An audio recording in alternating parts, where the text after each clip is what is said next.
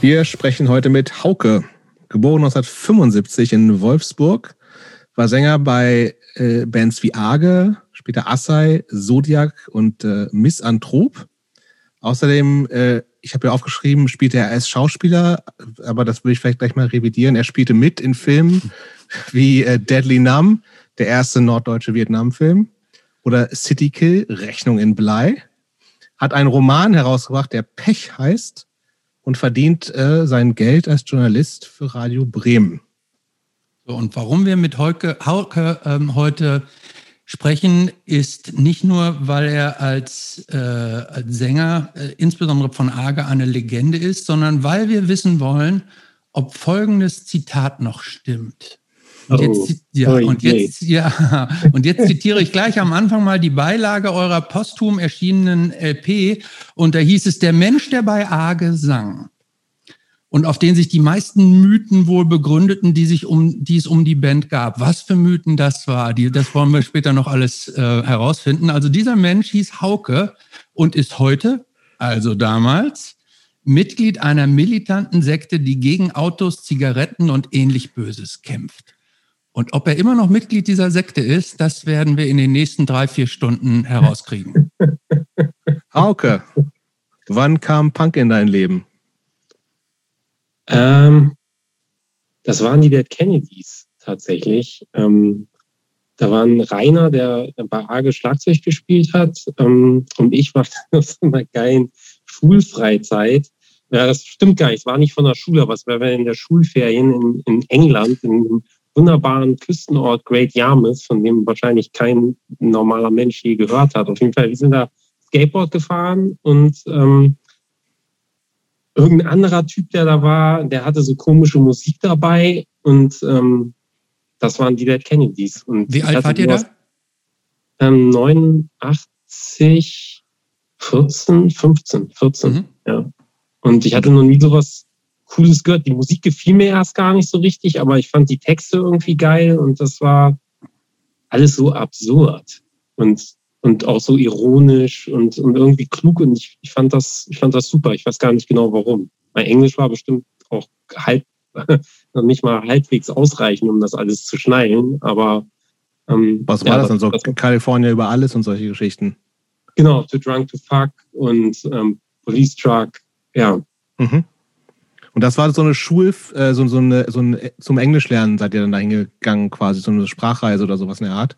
Genau, also Rainer und ich waren befreundet schon und also äh, hatten gerade mit dem Skaten angefangen, glaube ich. Und Rainer, der konnte mega gut Englisch, wahrscheinlich heute immer noch, weil der äh, in Südafrika zum großen Teil aufgewachsen ist. Ähm, und ja, ich glaube, meine Eltern haben gedacht, das tut mir ganz gut. Und ähm, ja, das war irgendwie auch ziemlich cool.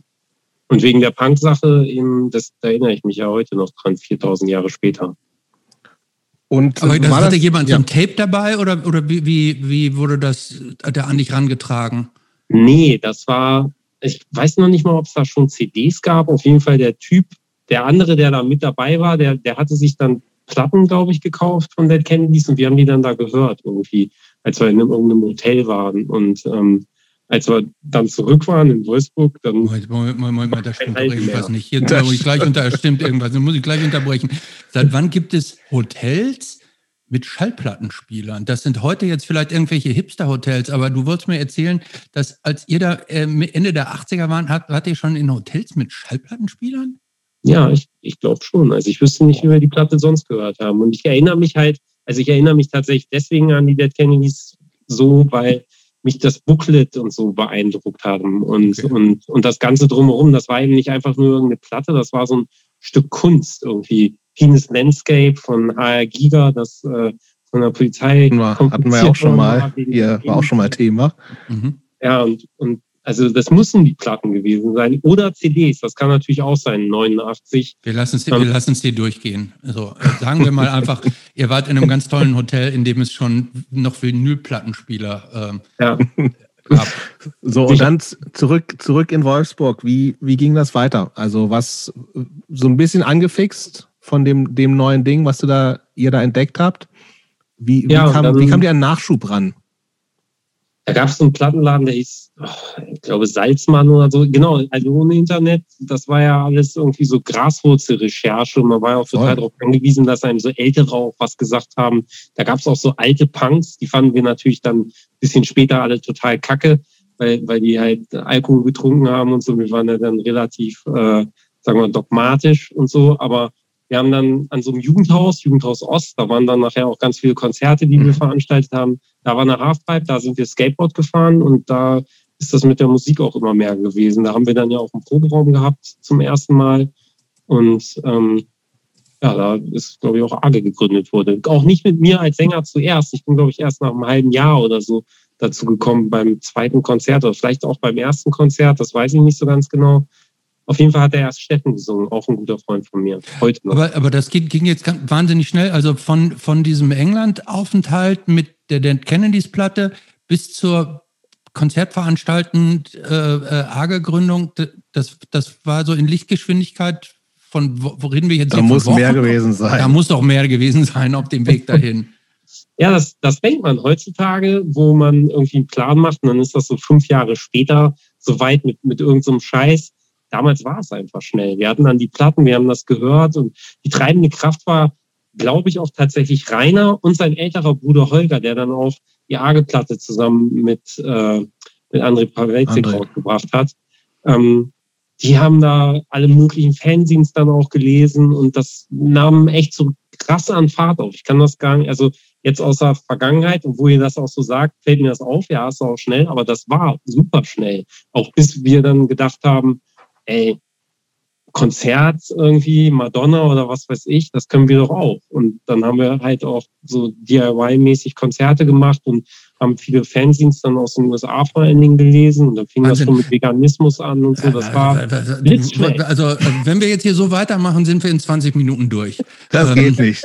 Das, das, geht nicht. Wir müssen jetzt hier mal so ein bisschen entschleunigen, weil so, so schnell kriege ich das. Ja, ich würde gerne, lass uns, doch mal, lass uns doch mal anfangen, wie, wir, wie es zu, diesem, zu dieser, Ver das Jugendhaus Ost ist ja ein städtisches Jugendzentrum, ne? Ein ganz normales eigentlich. Ich kenne das, wir ja. haben, ich habe ich habe Nicht ganz normal, selbstverwaltet war das auch schon immer. Also da gab es so ein A-Rat, Aktionsrat, da konnten wir okay. dann auch mitmachen. Und aber das gehört, gehört offiziell der Stadt, ist aber in Selbstverwaltung, ja. wie so viele ja, genau. AJZs ja. halt so, ne? Ja. Ähm, wie, wie seid ihr da, also wart ihr vorher schon da, weil da eben diese Halfpipe war? Ja. Und wie, wie kam es wie kam's dann zu, gab es vorher schon Konzerte, die ihr besucht hattet? Oder habt ihr das auch tatsächlich erst angefangen? Ich habe es irgendwie natürlich erst so über euch kennengelernt, so mit, also auch Anfang der 90er und so. Also ohne, dass ich jetzt so 100, also ich bin ja jetzt auch schon ein bisschen älter, ich werde ja 46 und da... Äh, das lässt alles nach, wir wissen das, alles lässt nach. Das mit dem Plattenspieler im Hotel war schon ein großes Indiz. 100% weiß, äh, ob das wirklich jetzt von der Abfolge so minutiös Tag für Tag so gewesen ist, aber ähm, das ging wirklich rasend schnell. Und äh, wir kamen mit den Platten zurück und haben die dann auch nachgekauft, neue Platten. The Accused fand ich halt auch mega geil damals. Und ähm, dann weiß ich noch, da hatte ich Geburtstag und da war ich noch nicht mal Vegetarier. Und ähm, da sind wir irgendwie zu McDonalds und ich habe in, in, in der Thrasher war irgendwie aus England so ein Skateboard-Bericht und da hatte einer in das Flag von der Halfpipe riesengroßen Napalm-Desk geschrieben. Und ich habe gehört, irgendwie, das ist so eine, so eine Psycho-Band. Und habe dann tatsächlich in unserem Plattenladen die Mentally Murdered, also schon eine relativ späte Napalm-Netz gefunden, habe die da angehört und ich konnte nicht mehr vor Lachen, weil ich habe gedacht, so, was ist das denn für ein Scheiß, so mega. Und dann habe ich mir die zum Geburtstag selber geschenkt, weil die so ein Stück Kunst. Und die habe ich vielleicht zweimal gehört aus Witz spätestens beim dritten Mal war ich halt verkauft. Das ist eine der geilsten Platten, finde ich nach wie vor mega frühe Napalm Death Sachen. Und da kam dann ja alle, alle haben irgendwie auch was mitgebracht. Reiners Bruder war mehr auch so in so Elektronik, Musik, ähm, sowas wie Front 242 oder Alien Sex Fiend und ja, da war dann so relativ schnell so eine lose, größere Gruppe da um dieses Jugendhaus und waren noch alle so relativ ähnlich drauf dann wegen Skaten, aber auch irgendwann hat dann einer geschnallt, was Straight Edge ist und ich hatte bis dahin noch nicht mal Alkohol getrunken, so jung waren wir. Und ich ich fand schon vor Punk irgendwie dieses Ganze so, ja, und dann mache ich einen Führerschein und geil, na, am Wochenende saufen wir da, da hänge ich schon immer so. Mhm. Ey, ihr seid die größten Honks, so klar, macht alles so wie eure Eltern, ist mega geil. Und dann gab es auf einmal ein Wort dafür, Straight Edge und ähm, irgendwelche Bands, die da so zauberhafterweise drüber gesungen haben. Und dann waren auch voll viele beim Ost auf einmal SE und, und ähm, dann fing das an mit Vegetarismus. Das ist ja dann auch nicht weit gewesen mit so Bands wie Extreme Noise Terror aus England.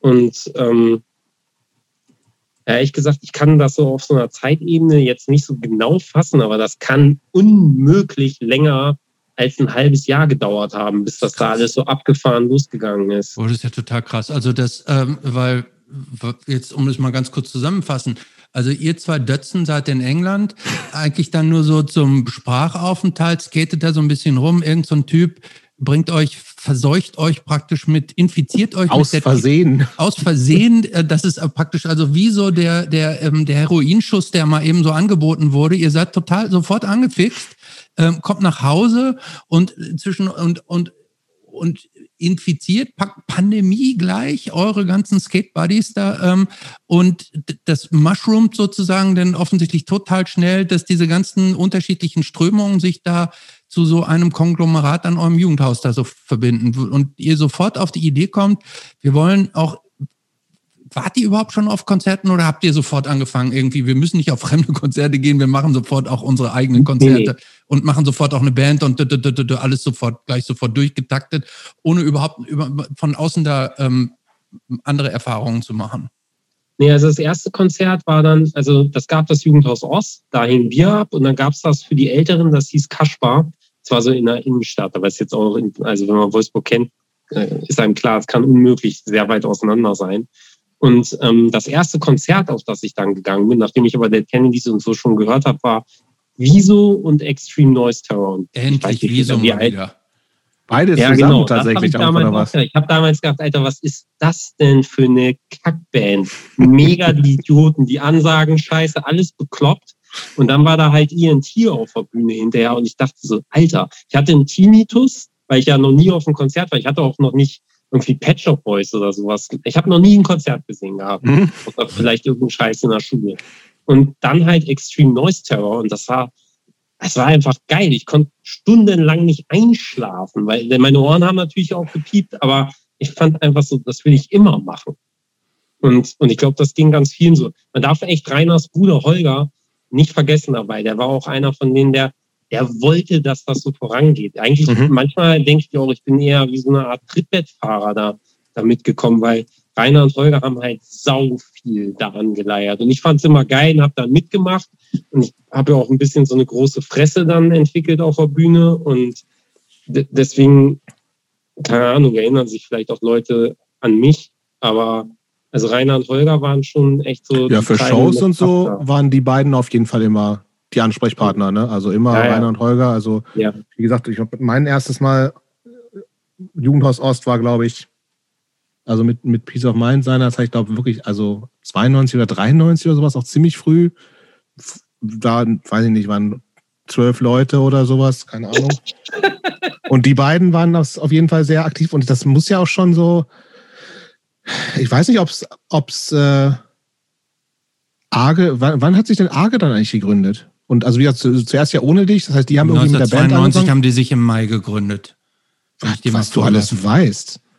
Ich, ich habe mich vor, vorbereitet. Und es kann tatsächlich sein, dass es die Band da noch gar nicht gab. So, und ich wusste, also, wie gesagt, ja. das war kein Begriff, sondern nur so irgendwie, ja, da, da sind halt, also das war ja, wie gesagt, ich auch Prä-Internet. Ich glaube, ich habe vom Peace of Mind, habe ich, glaube ich, das Poster hier irgendwo in meinem Fotos von Holger das ja. gerade geschickt hat.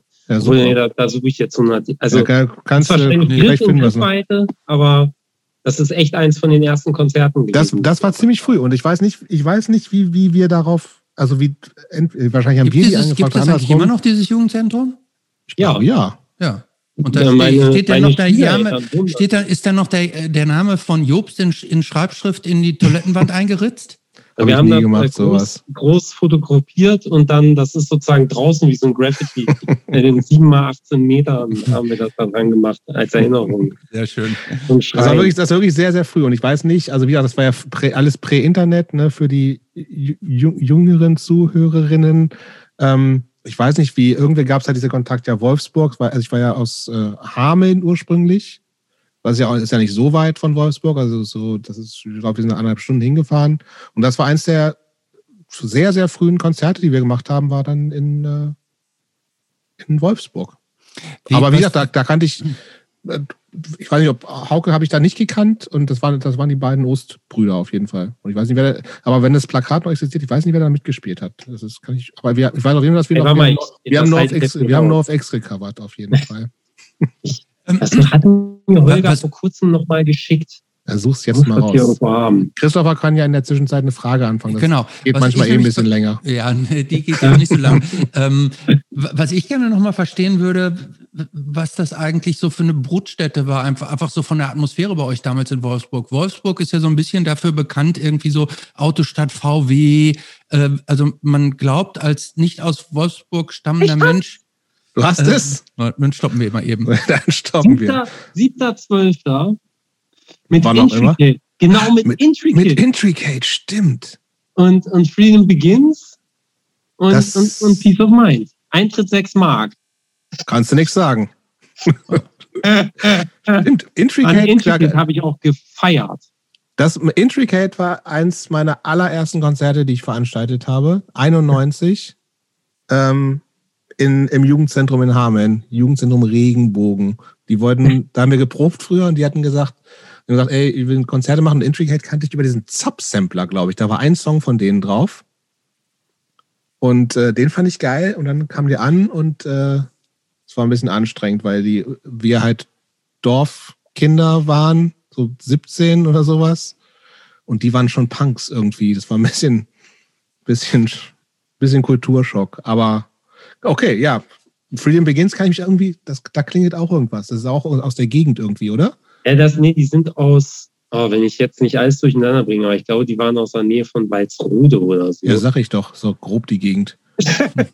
naja, also jetzt nicht irgendwie aus irgendeiner, auch so, so, Dorf, so Dorfpunk halt, ne? Irgendwie. ja, ja. ja. Das sagt mir aber, ja, ja, okay, das gut. sind die. Doch, die waren auch total nett. Die waren eh alle nett. Wir fanden das ja auch alles geil. Also-. Das Machen von dem Konzert war ja einfach cool. Die Ja. Plakate selber machen und aufkleben überall und so. Und, und irgendwie umsonst kopieren in dem Jugend, äh, irgend- wie heißt das, so, so eine Art Jugendamt in Wolfsburg haben die immer nicht geguckt, was wir mit dem Fotokopierer machen und so. Das war einfach cool. Aber Christoph hat gerade mal nach ich wollte noch mal Wolfsburg wissen, gefragt. ich wollte noch mal Ja, zur Atmosphäre damals irgendwie ähm, so ein bisschen was wissen. Wolfsburg gilt zum, für, für alle Leute, die nicht aus Wolfsburg kommen, denken, dieses total VW. von VW geprägt. Ne? So eine Autostadt, irgendwie jeder, jeder Mensch arbeitet mehr oder weniger bei VW, so denkt man klischeemäßig.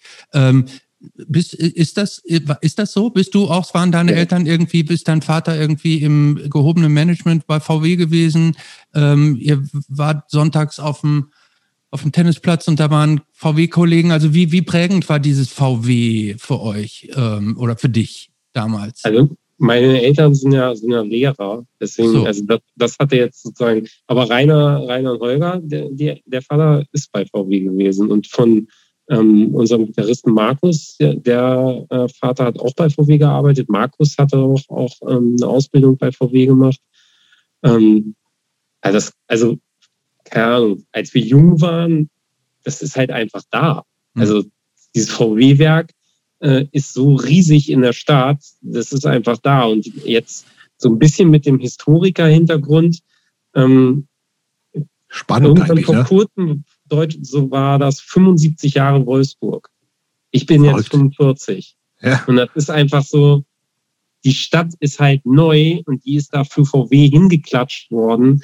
Und VW hat sich in den 90er Jahren auch irgendwie, wenn ich das damals alles richtig verstanden habe, über sowas, was heißt WOP AG, auch massiv in die Stadtentscheidungsprozesse eingekauft und oder was weiß ich, rein, sind da irgendwie reingerutscht. Ich weiß nicht genau, wie demokratisch sowas dann da abgelaufen ist. Sicher total zufällig nur.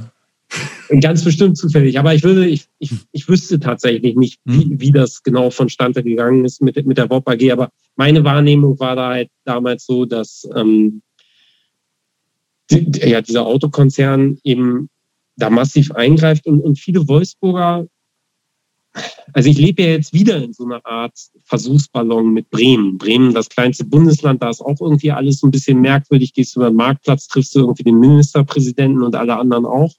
Und in Wolfsburg ist das eben so, dass alle Leute, die da wohnen oder alle, die im VW-Werk sind, sind so überproportional wohlhabend. Mhm. Aber Wolfsburg bietet auch jetzt, sagen wir mal, nicht so viel so kulturelles und so gewachsenes kulturelles, womit die Leute so richtig was anfangen können. Und als Kind und als Jugendlicher, und das ist bestimmt ungerecht aus der heutigen Sicht, bestimmt auch nicht haltbar, aber ich habe einfach nur gedacht, so, hey, wie kann das sein? Alle rennen da in dieses Werk und leben so ein Drohnendasein, auch äh, wenn du hundertmal da zwei Autos hast und irgendwie so ein Reihenhaus. So, ich meine, wie gut ist denn das bitte, wenn du dann da in Wolfsburg vor dich hin versauerst. Obwohl man das jetzt auch nicht falsch verstehen darf.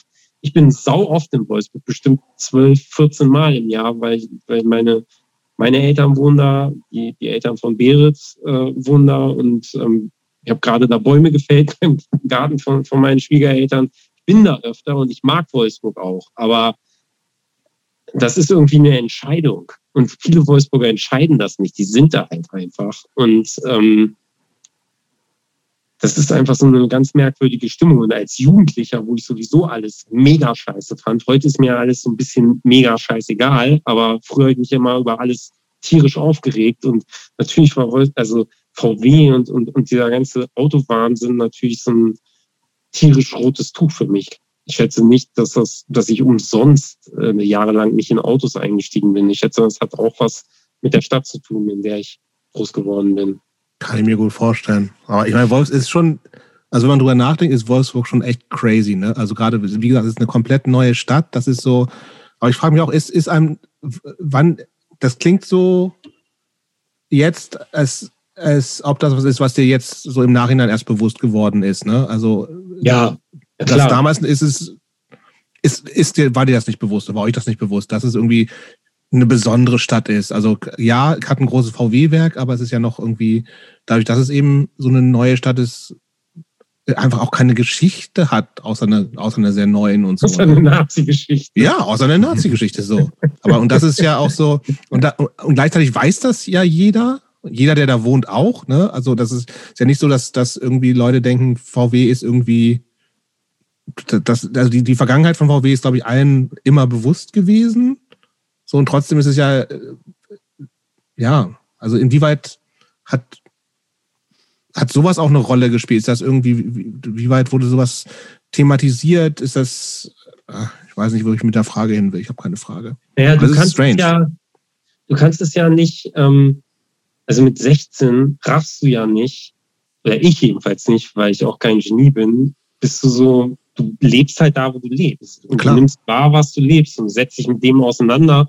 Und da habe ich ja weder in Bremen gewohnt, noch war ich jemals in Amerika oder in Frankreich oder was weiß ich, sondern ich war halt in Wolfsburg und in, vielleicht in Schleswig-Holstein bei meinen Großeltern mal und, und vielleicht auch in Bayern oder so. Aber ich kannte halt Wolfsburg. Und ich glaube, das geht halt total vielen Wolfsburgern genauso. Wenn die da in diesem Werk arbeiten, dann äh, wissen die natürlich theoretisch, dass man selbstverständlich auch irgendwie in Castrop-Rauxel wohnen kann oder in Oslo.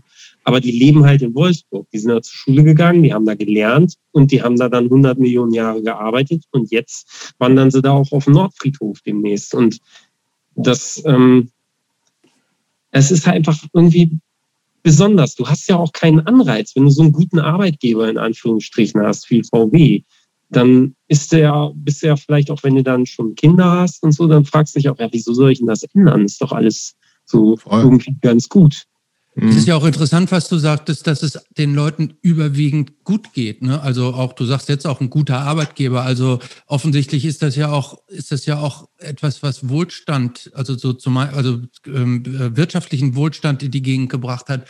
Weil, wenn man das jetzt mal vergleicht, zum Beispiel ähm, mit anderen Industrieregionen in Deutschland, wenn man zum Beispiel ins Ruhrgebiet schaut, wo viel Kohleabbau historisch war, war glaub, ist, glaube ich, eine ganz andere Zersetzung auch mit richtiger Arbeiterklasse, als das vielleicht in Wolfsburg der Fall ist. Ähm, aber ähm, ja, wie du richtig sagst, es ist so, also man wächst ja so auf, wie man aufwächst und um das überhaupt mal so reflektieren zu können, muss man ja auch einen gewissen Erfahrungshorizont haben, woanders gewesen sein, woanders gelebt haben, um das irgendwie auch so bewerten und einordnen zu können. Interessanterweise und, und ohne dass wir jetzt dann bei diesem Thema zu lange ähm, hängen bleiben, wird sowas ja in anderen Ländern als total positiv angesehen. Zum Beispiel in China ist es so, da entscheidet sich die Regierung auch ab und an mal, dass sie sagen, in der Region, da ist Platz, da bauen wir jetzt riesige Fabriken hin und bauen riesige neue, wo alles neu, neu, neu, neu, neu, neu, neu. Gibt es historisch nichts, sondern wir ziehen alles innerhalb von kürzester Zeit komplett neu auf. Und da finden, das finden die Leute gut, dahin zu gehen. Für die ist neu, also so frisch, frisch aufgesetzt, besser als dieses, dieses sozusagen so das, was wir haben. Bei, bei uns ist alt irgendwie besser, weil es irgendwie eine Historie hat und mhm. weil, weil, weil da irgendwie was dranhängt. Aber in, also das, ich fand das faszinierend, weil ich mit einer Freundin, die Chinesin ist, darüber gesprochen hat, die auch so sagt: so, äh, wieso, wie, wieso will jemand im Altbau wohnen? Wenn man in einer schönen neuen Neubauwohnung wohnen kann und so. Äh, ja. Das gibt es naja, durchaus. Ähm, Lass mal zur Band kommen. Genau.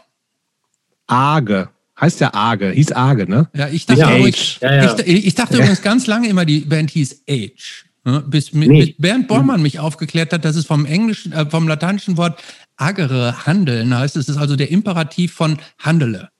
Mhm. Ja, muss ich zu sagen, äh, bei dem, also bevor es Arge gab, gab es noch äh, Knup, Knupsi. Knupsi. so eine, äh, unsere Schulband, da habe ich auch direkt mitgespielt. Ich weiß gar nicht, wer von Argenan da mit dabei war, aber garantiert auch mehrere. Und ähm, dann gab es noch Weidmanns Unheil, eine Band von mir und, und Markus. Und ähm, Arge, von Anfang an war ich ja nicht mit dabei und den Namen habe ich mir auch nicht ausgedacht. Und man muss auch dazu wissen, Rainer war, der sich den Namen wahrscheinlich ausgedacht hat, sehr gut in Latein, ohne dass der jemals auch nur einen Finger dafür krumm gemacht hat oder er hat sehr gut verborgen. Während ich in Latein, sagen wir mal, ich musste Nachhilfe haben, um irgendwie gerade so eine Vier zu bekommen. Und ähm, bis ich verstanden habe, was Arge heißt, äh, da sind wahrscheinlich mehrere Shows schon in, äh, an, an mir vorbeigegangen. Aber ja, das, also abgesehen davon ist es natürlich irgendwie Programm gewesen, weil, weil für uns ja Punk eben selber machen war. Mhm. Und für uns war es auch, also ich habe mir halt Erwachsene angeguckt. Das ist jetzt, klingt jetzt total doof, aber das ist tatsächlich so, wie ich gedacht habe. Und am Ende denke ich vielleicht, wenn ich 90 bin, wieder genauso. Und eigentlich weiß ich auch, dass ich heute immer noch im Prinzip so denke. Erwachsene gucken sich ein Problem an. Was weiß ich, die Jalousie hängt schief. Sagen wir mal ein einfaches. Und dann gucken die sich das an und sagen, ja, diese Jalousie hängt schief. Scheiße. Und dann machen die nichts. Oder das Klima geht kaputt, weil so offensichtlich ist, was wir so machen, macht das Klima kaputt. Und Menschen gucken sich das an und denken so, äh, ja, das ist doof. Das Klima ja. geht kaputt. Und wir haben halt gedacht, das muss man irgendwie umdrehen. Also man muss doch, man muss doch was machen. Ist doch nicht so schwer. Man hat es begriffen, muss man es halt umdrehen. Es ist leider so, dass meine Lebenserfahrung mir jetzt irgendwie beibringen. Das ist auch leider das Schlimme am, am Geschichtsstudium, dass du eben nicht mitnimmst. Ähm, ja, und dann studiert man Geschichte und dann kann man aus allen Fehlern der Vergangenheit lernen. Nee, leider habe ich aus dem Geschichtsstudium eine Sache mitgenommen, die geht auch nie wieder aus meinem Kopf raus. Menschen schnallen nichts. Ich bin nämlich da auch nicht aus, aber mhm wir, wir machen eine Sache so lange, bis die im Arsch ist. Der Brunnen, der, der, der Krug geht so lange zum Brunnen, bis er kaputt ist. Dann kauft man sich einen neuen. Aber dass man den repariert oder klebt oder so, dass man das Klima anfängt zu reparieren, bevor alle krepieren, das kann man sich einfach abschminken. Das gab es in der Geschichte auch noch nie. Wir machen irgendwas so mega gut und dann kracht das alles zusammen. Sehenden Auges. Egal wie klug, wie viele kluge Menschen irgendwo dazwischen sind, zwischen den noch dümmeren, es nützt nichts. Finde ich, find ich, eine, find ich, eine, find ich eine interessante Erkenntnis. Kannst du vielleicht noch mal, bevor wir da weitermachen, kannst du vielleicht noch mal in deinen eigenen Worten zusammenfassen, wofür für meine Nichte Hanna, die übrigens 23 ist und nicht 21, oh. so, äh, die, ähm, die mit der Musik überhaupt nichts zu tun hat. Wofür stand Arge? Aus der, wie würdest du das zusammenfassen? Also inhaltlich, musikalisch. Was, was Mythen ranken sich um die Band? Ähm, ja, also da kann ich ja nur für mich sprechen, weil natürlich das auch jeder irgendwie anders für sich gefüllt hat. Aber es ist halt so, ein, so, eine, so eine unbändige Wut auf das, was ist. Also es ist so ein bisschen, hast du gehört, das soll sich jetzt auch nicht so klischee-mäßig an. Ich probiere das jetzt so wiederzugeben. Es ist so ein bisschen wie Aufwachen. Du bist so 14 und auf einmal merkst du so, okay, was Erwachsene einem erzählen, ist zwar schön und gut, aber es ist auch gleichzeitig alles mega der Scheiß. Konvention, mega der Scheiß. Ob ich jetzt in der Nase popel oder nicht, interessiert niemanden, geht auch niemandem was an. Ob ich, äh, was weiß ich, gut zu meinen Nachbarn bin oder nicht, auch mein Problem, geht auch niemandem was an. Und für mich war, war in der Band spielen und, und skaten und, und Punkrock und, und, und Texte mit einer Aussage haben irgendwie so ein, ja, mein Aufwachen, dass ich so gedacht habe, hä, wo bin ich denn hier? Unter lauter so Geisteskranken, das, das geht alles den Bach runter, wir machen alles kaputt, wir, wir leben schon so wie die Maden im Speck und sehen das gar nicht. Und, und ähm, da habe ich irgendwie in all der Wut so probiert, mich irgendwie von frei zu strampeln. Dass das natürlich nicht geklappt hat, irgendwie, das weiß ja jeder, der erwachsen wird, aber das, das und das stimmt leider heute noch genauso wie früher. Es, ist so ein, es war wie so ein Aufwachen und so ein, so ein echt so richtig in, in Wut dagegen angehen und, und so ein riesiges Fuck-off an alle. Und Was war ja nicht so eine Agro-Band. Also unter, ich finde, dass ich, ich verstehe das, was du sagst, aber für mich hat Arge nicht wie eine Band gewirkt, die, also so das, das ist ja nicht das große Fuck you gewesen, oder? Sondern es war eher so ein, mhm. Also ja, alles ist scheiße, aber es war also mehr, mehr Kritik und de, de, dann der Anspruch, die Sachen für sich selber zu machen, als einfach nur so ein, so ein, so ein boah, ihr seid alle scheiße. So, es, keine es, Ahnung, es war, also Blatt mäßig oder ja, so. Es richtig, das war nach meiner Wahrnehmung tatsächlich, da war halt so, das war halt nicht so Earth Crisis, sondern da war viel mehr Emo so drin. Ne? Es war ja auch mehr diese Verzweiflung, also gerade was du genau, selber sagst. Was Verzweifeltes, so, fand ich auch. Das was so. Verzweifeltes. Und es war ja, ich finde, ihr habt ja wahnsinnig viele Themen vorweggenommen. Ne? Also das war ja eigentlich, also Greta, so nur als Band. Also ihr habt dieses, dieses, dieses Umwelt, das war also auch, dass Menschen mit der Natur in Einklang sein müssen. Dann, ihr, ihr habt ja im Grunde die ganz großen Weltthemen äh, angeprangert, also vom Sexismus damals, ihr habt Sprache gegendert irgendwie, ähm, dass ihr nicht das Sternchen erfunden habt, das ist ja das eigentlich verwunderlich. Ähm, ähm, ihr, Doppelpunkt haben wir inzwischen schon. Doppelpunkt. Ja. Ähm, äh, dann da weiß ich auch nicht, ob der Doppelpunkt nicht auch. Ja, im Moment ist er, glaube ich, okay. Ne? Äh, Egal, aber also, ihr habt ihr praktisch schon den Sexismus in der Sprache vor 25 Jahren angeprangert, was heute ein Thema ist. Umweltschutz waren, Umwelt und Mensch und Natur waren ein großes Ganze Thema. Veganismusgeschichte natürlich. Veganismus so, ne? irgendwie, also ihr wart so gegen Unterdrückung, Kapitalismus, so die ganz großen Themen der Welt. Ähm, für mich hat das so ein bisschen so angefühlt, als wenn ihr die, das halt beklagt habt, sondern ihr tatsächlich auch den Anspruch hattet, ihr könnt was ändern. Stimmt das? Ja, würde ich äh, auch so unterschreiben. Und ähm, das Fuck you drückt sich halt bei so einer Person wie mir eben auch schnell in so einem introvertierten grüblerischen, irgendwie mhm. so negativen. Und davon bin ich auch heute nicht frei, obwohl ich wahrscheinlich alle, die mich kennen, so sehen eigentlich eher mal so einen optimistischen Typen. Und ich mag das Leben auch. Aber wenn man. Wer, wer eine Band hat, die Misanthrop heißt, das ist ja schon das Statement, ne? Ja, genau. Also ja. das.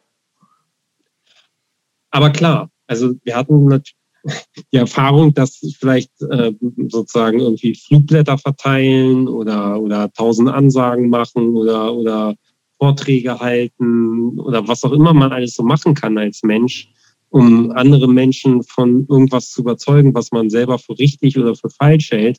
Die Erfahrung, dass das nicht so häufig, äh, dass es sozusagen in Ausnahmefällen vielleicht von Erfolg gekrönt ist, die musste er machen. Und ich habe mir halt die kaputte Jalousie, von der ich vorhin gesprochen habe, angeguckt, habe gesagt, repariere ich die halt einfach. Und das ist natürlich auch arge gewesen. Also mit mhm. irgendwie vegan Fokü und, und eben diese Konzerte veranstalten, Benefizkonzerte machen, demonstrieren gehen, ähm, waren auch in der Antifa organisiert, dann zum Teil einige mehr, andere weniger, einige weniger.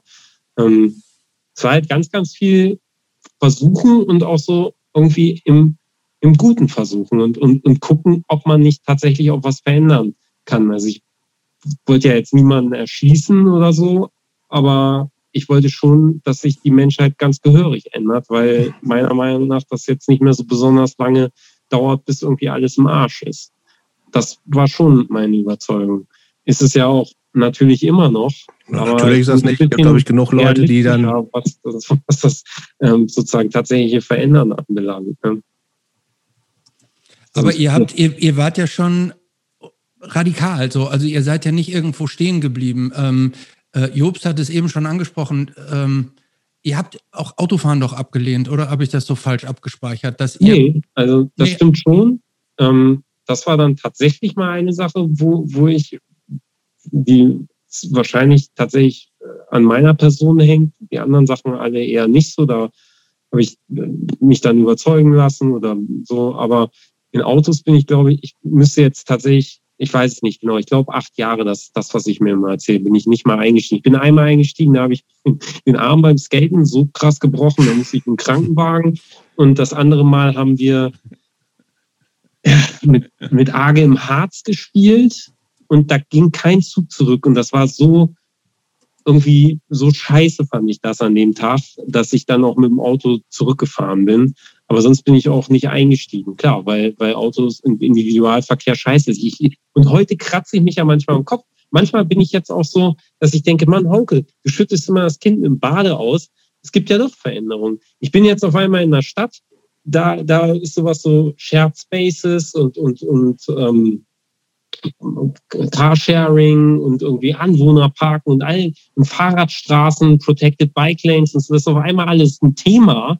Und, und ähm, ich, ich sehe mich auf einmal jetzt in meinem Job andauernd mit so irgendwelchen so verschüchterten Bürgern äh, äh, konfrontiert, sagen, oh, das ist ja total schlimm, jetzt bin ich hier auf einmal Nazi, nur weil ich irgendwie zwei Autos habe, um zur Arbeit zu fahren. Und das ist natürlich irgendwie so eine Debatte, die in Wolfsburg 1989 da hätte ich mich nicht von träumen lassen. Also man müsste jetzt auch sagen, da, da kann ich ja eigentlich froh sein. Und letzten Endes habe ich auch einen Grund dann froh zu sein, weil sich ja Gesellschaft doch verändert. Auch wenn man mal guckt, wie sich ähm, meinetwegen das Frauenbild gewandelt hat seit 1989 bis heute.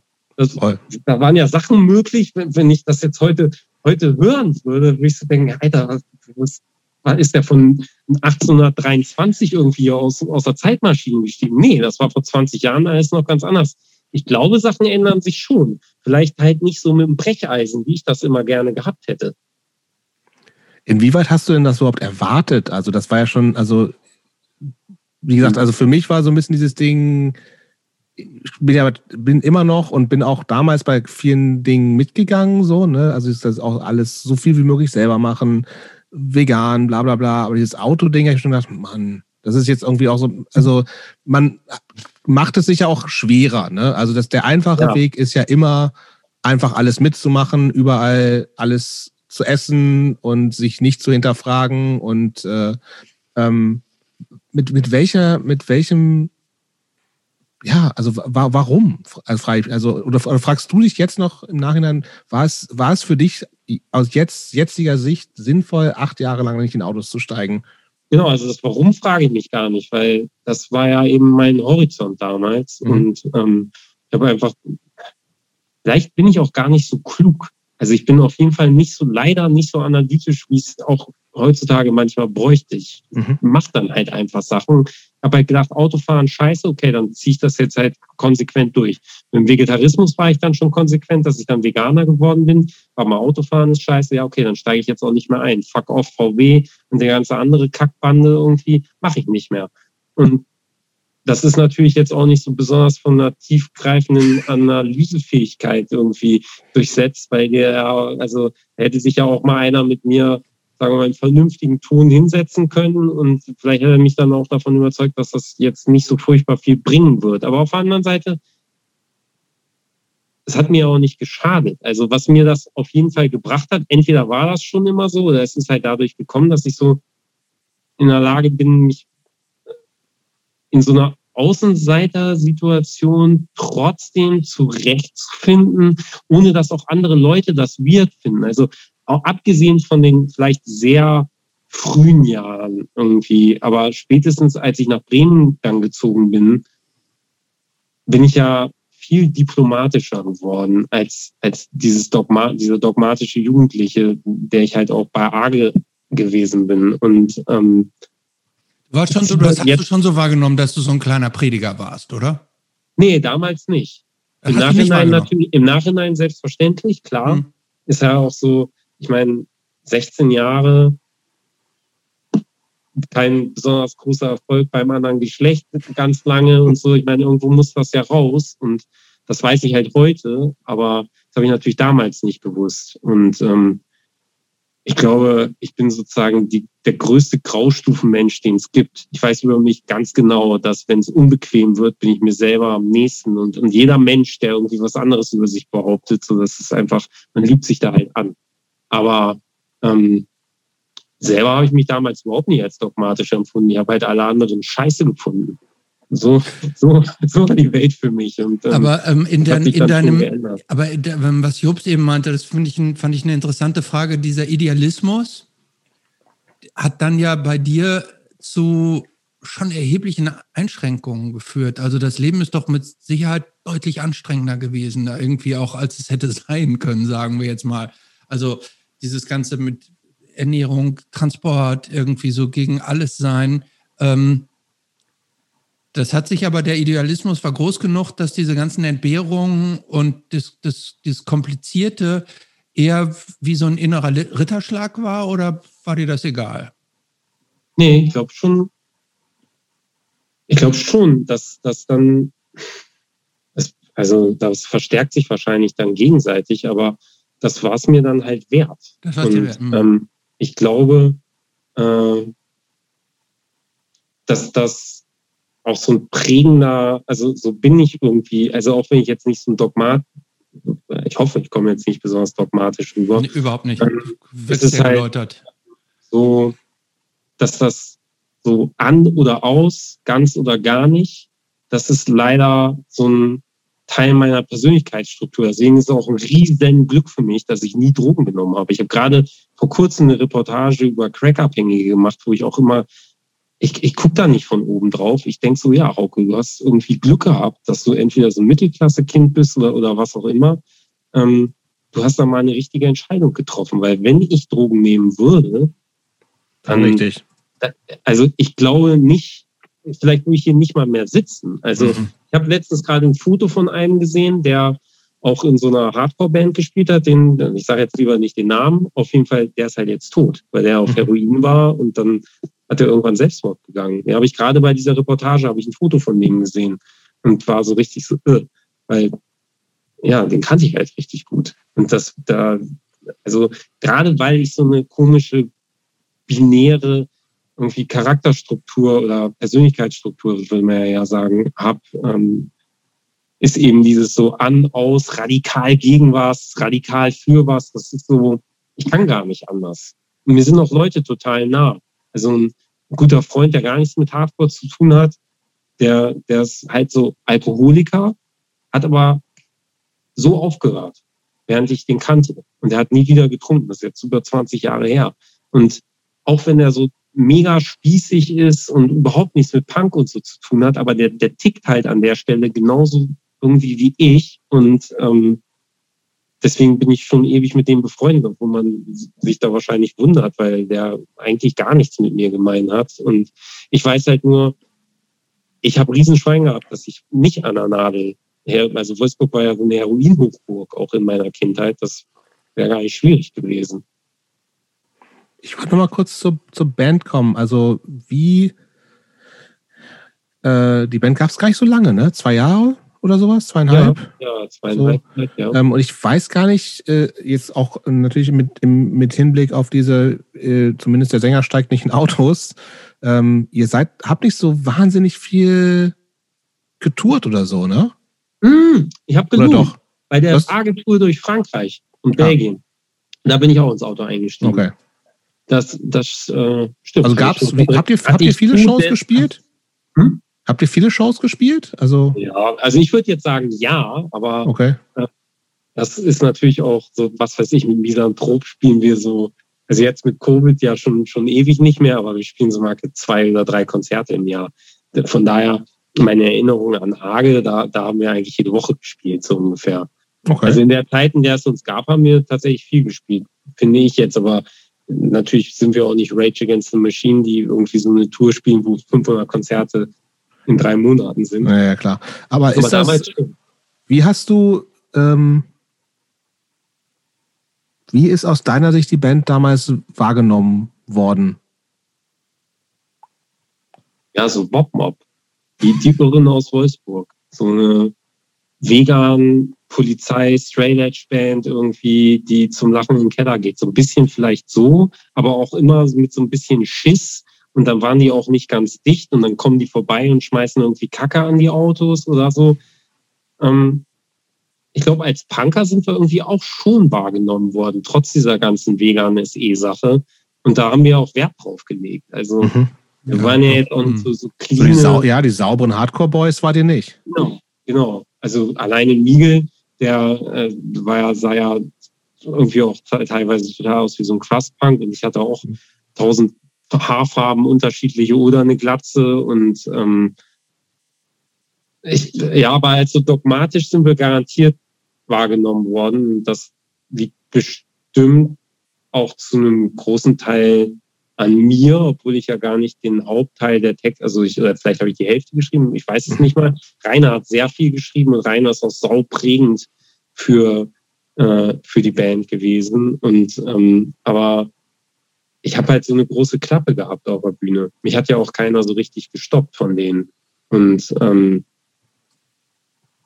ja, ich glaube, mit so einem Verbalradikalismus, also den Ruf hast du halt denn, Erzähl doch mal, was ähm, für die, die dich auf der Bühne nicht gesehen haben, was hast du denn auf der Bühne so erzählt? Was war das denn, die große Klappe? Gott, ja, das, also das weiß ich jetzt tatsächlich, also ganz im Ernst. Das ja, weiß ein ich. kleines Best-of. Aber ich habe halt über, über, über Veganismus gepredigt, in Anführungsstrichen, und, und über Straight Edge und wie scheiße das alles ist, wenn man die Zigarettenindustrie unterstützt oder was man für ein Mörder ist, wenn man irgendwie Kuhfleisch isst oder die Milch trinkt, weil das die gleiche Industrie ist.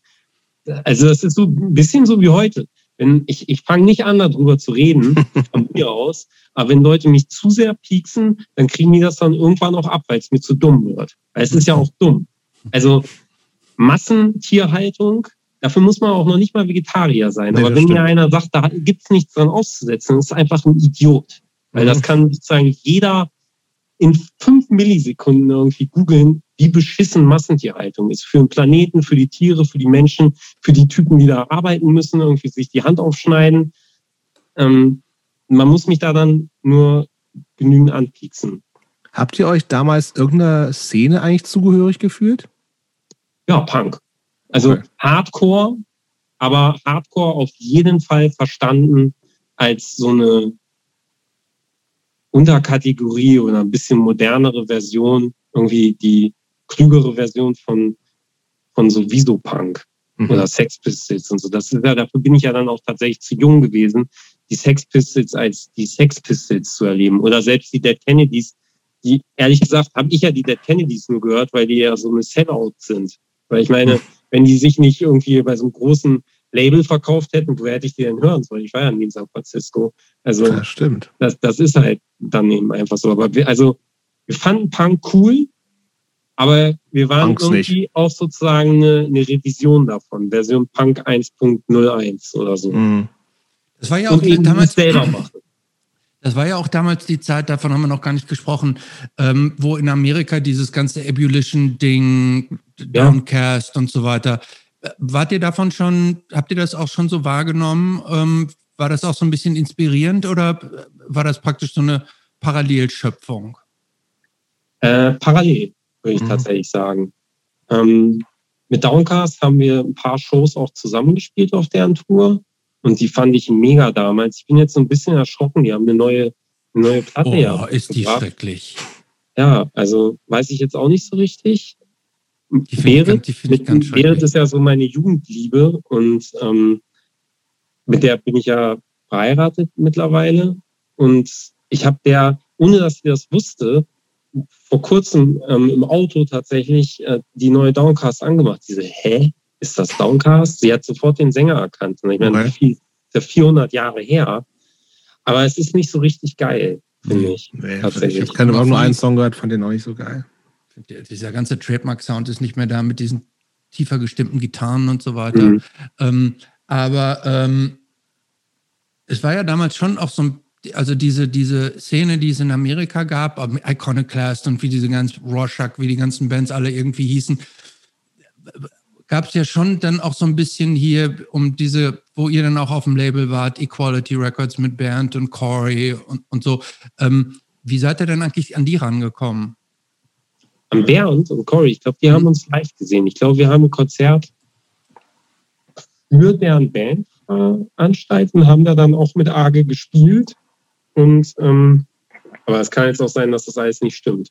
Ja. Aber und dann haben die uns, glaube ich, angesprochen. Und dann haben wir da in Ludwigshafen in so einem unsäglichen Rockbunker aufgenommen bei so einem Typen. Ach, das, das war aufgenommen auch. Geil. Der hat halt null verstanden, was das soll, was wir da machen. Wir haben ja auch so drauf geschissen, irgendwas zum zweites Mal einzusingen. Das war einfach so, wie es war. Und auch die Gitarren irgendwie da die Single hört sich ja an, wie sich die Single eben anhört, aber eben auch, weil wir, also der, der Typ, der hat halt, der, der hat wahrscheinlich Thin Lizzy oder so gehört, keine Ahnung. Ja aber die, die, klingt aber jetzt nicht wie äh, Thin Lizzy, ne? So klingt Nein, auch nicht. aber er wusste nicht, was das soll. Was sind diese komischen Schüler aus Wolfsburg, die da in Ludwigshafen in, so, in meinem Bunker auftauchen und die trinken nicht und, und sind irgendwie so auf eine Art nehmen die mich jetzt als Soundmann überhaupt nicht ernst und die können auch überhaupt nichts. Was wollen die hier eigentlich? Und so, so ist diese Platte dann aufgenommen worden für, für ähm, das Label von Cory und Bernd. Bist du happy war, mit der? War warst, warst du damals happy mit der Platte? Ja, klar. Ja? Ey, überleg mal. Eine eigene Schallplatte. Das war ja, super. Stopp mal eben, das war nicht eine Schallplatte. Moment, Moment, das war nicht eine Schallplatte, das waren zwei. Das war eine Doppel Seven Inch. Ne? Ich weiß gar nicht, wie viele Doppel Seven Inches. Ich habe gestern noch überlegt, mir, mir fiel jetzt so spontan keine andere im Hardcore, also mir fällt, glaube ich, überhaupt keine Jetzt werden die ganzen Experten, die werden wieder sagen, oh, die und die und die und die und die. Also mir ist keine andere Doppel 7 Inch im Hardcore oder im gesamten Musikbereich äh, eingefallen. Wie, wie kam denn, war, seid ihr denn überhaupt auf die Idee gekommen, eine Doppel 7 Inch zu machen anstelle einer 12 Inch zum Beispiel? Äh, ernsthaft? Kein Plan. Also Vielleicht fand, fand Corey und so das gut. Wir, also, oder irgend, da gab es irgendeine Absprache, mit der hatte ich auf jeden Fall gar nichts zu tun. Ähm, ich fand es aber geil.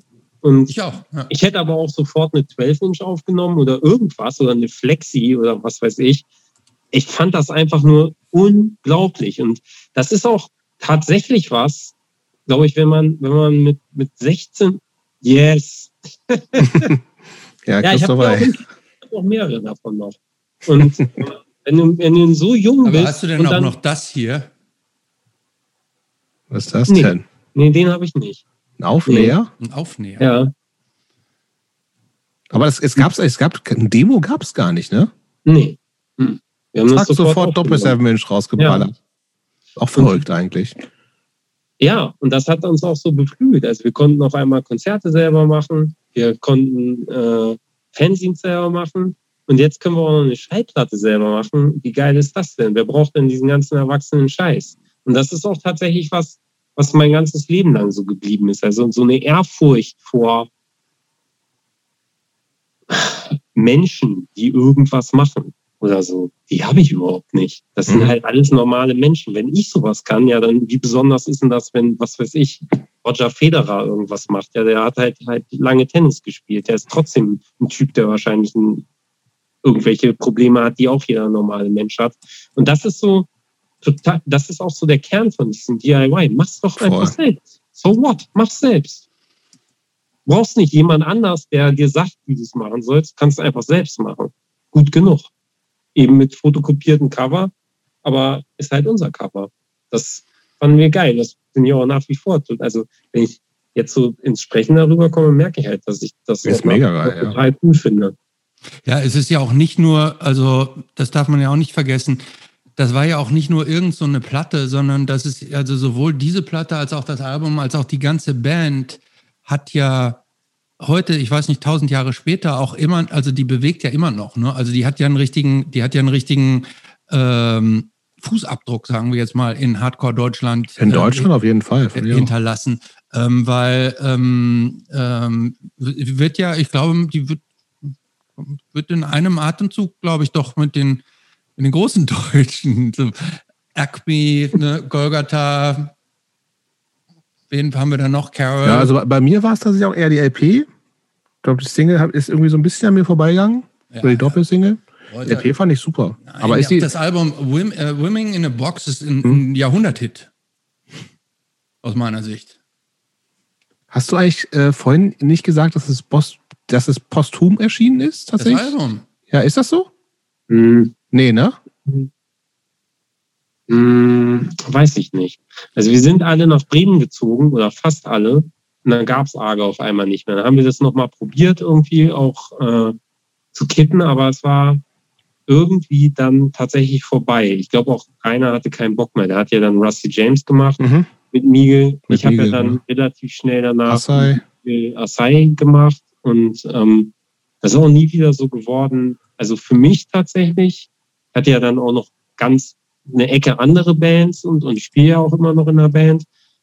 Sozusagen dieses, so wie das bei Arge war, dass man, nicht, dass ich mit den anderen Leuten nicht auch befreundet bin, aber das war so der Kern. Mit dem hat so alles angefangen und das waren auch die ersten Erfahrungen, die ersten Gehversuche irgendwie in, in diesem DIY und, und irgendwie als Punker ja irgendwie auch und, und so als bewusst lebender Mensch in Anführungsstrichen das ähm, Arge war dann eben vorbei. Ich weiß gar nicht genau warum. Und das ist auch schon. Ist Aber ihr seid tatsächlich alle nach, ihr seid alle nach Bremen gezogen? Fast alle. Markus okay. nicht und okay. Rahman auch nicht.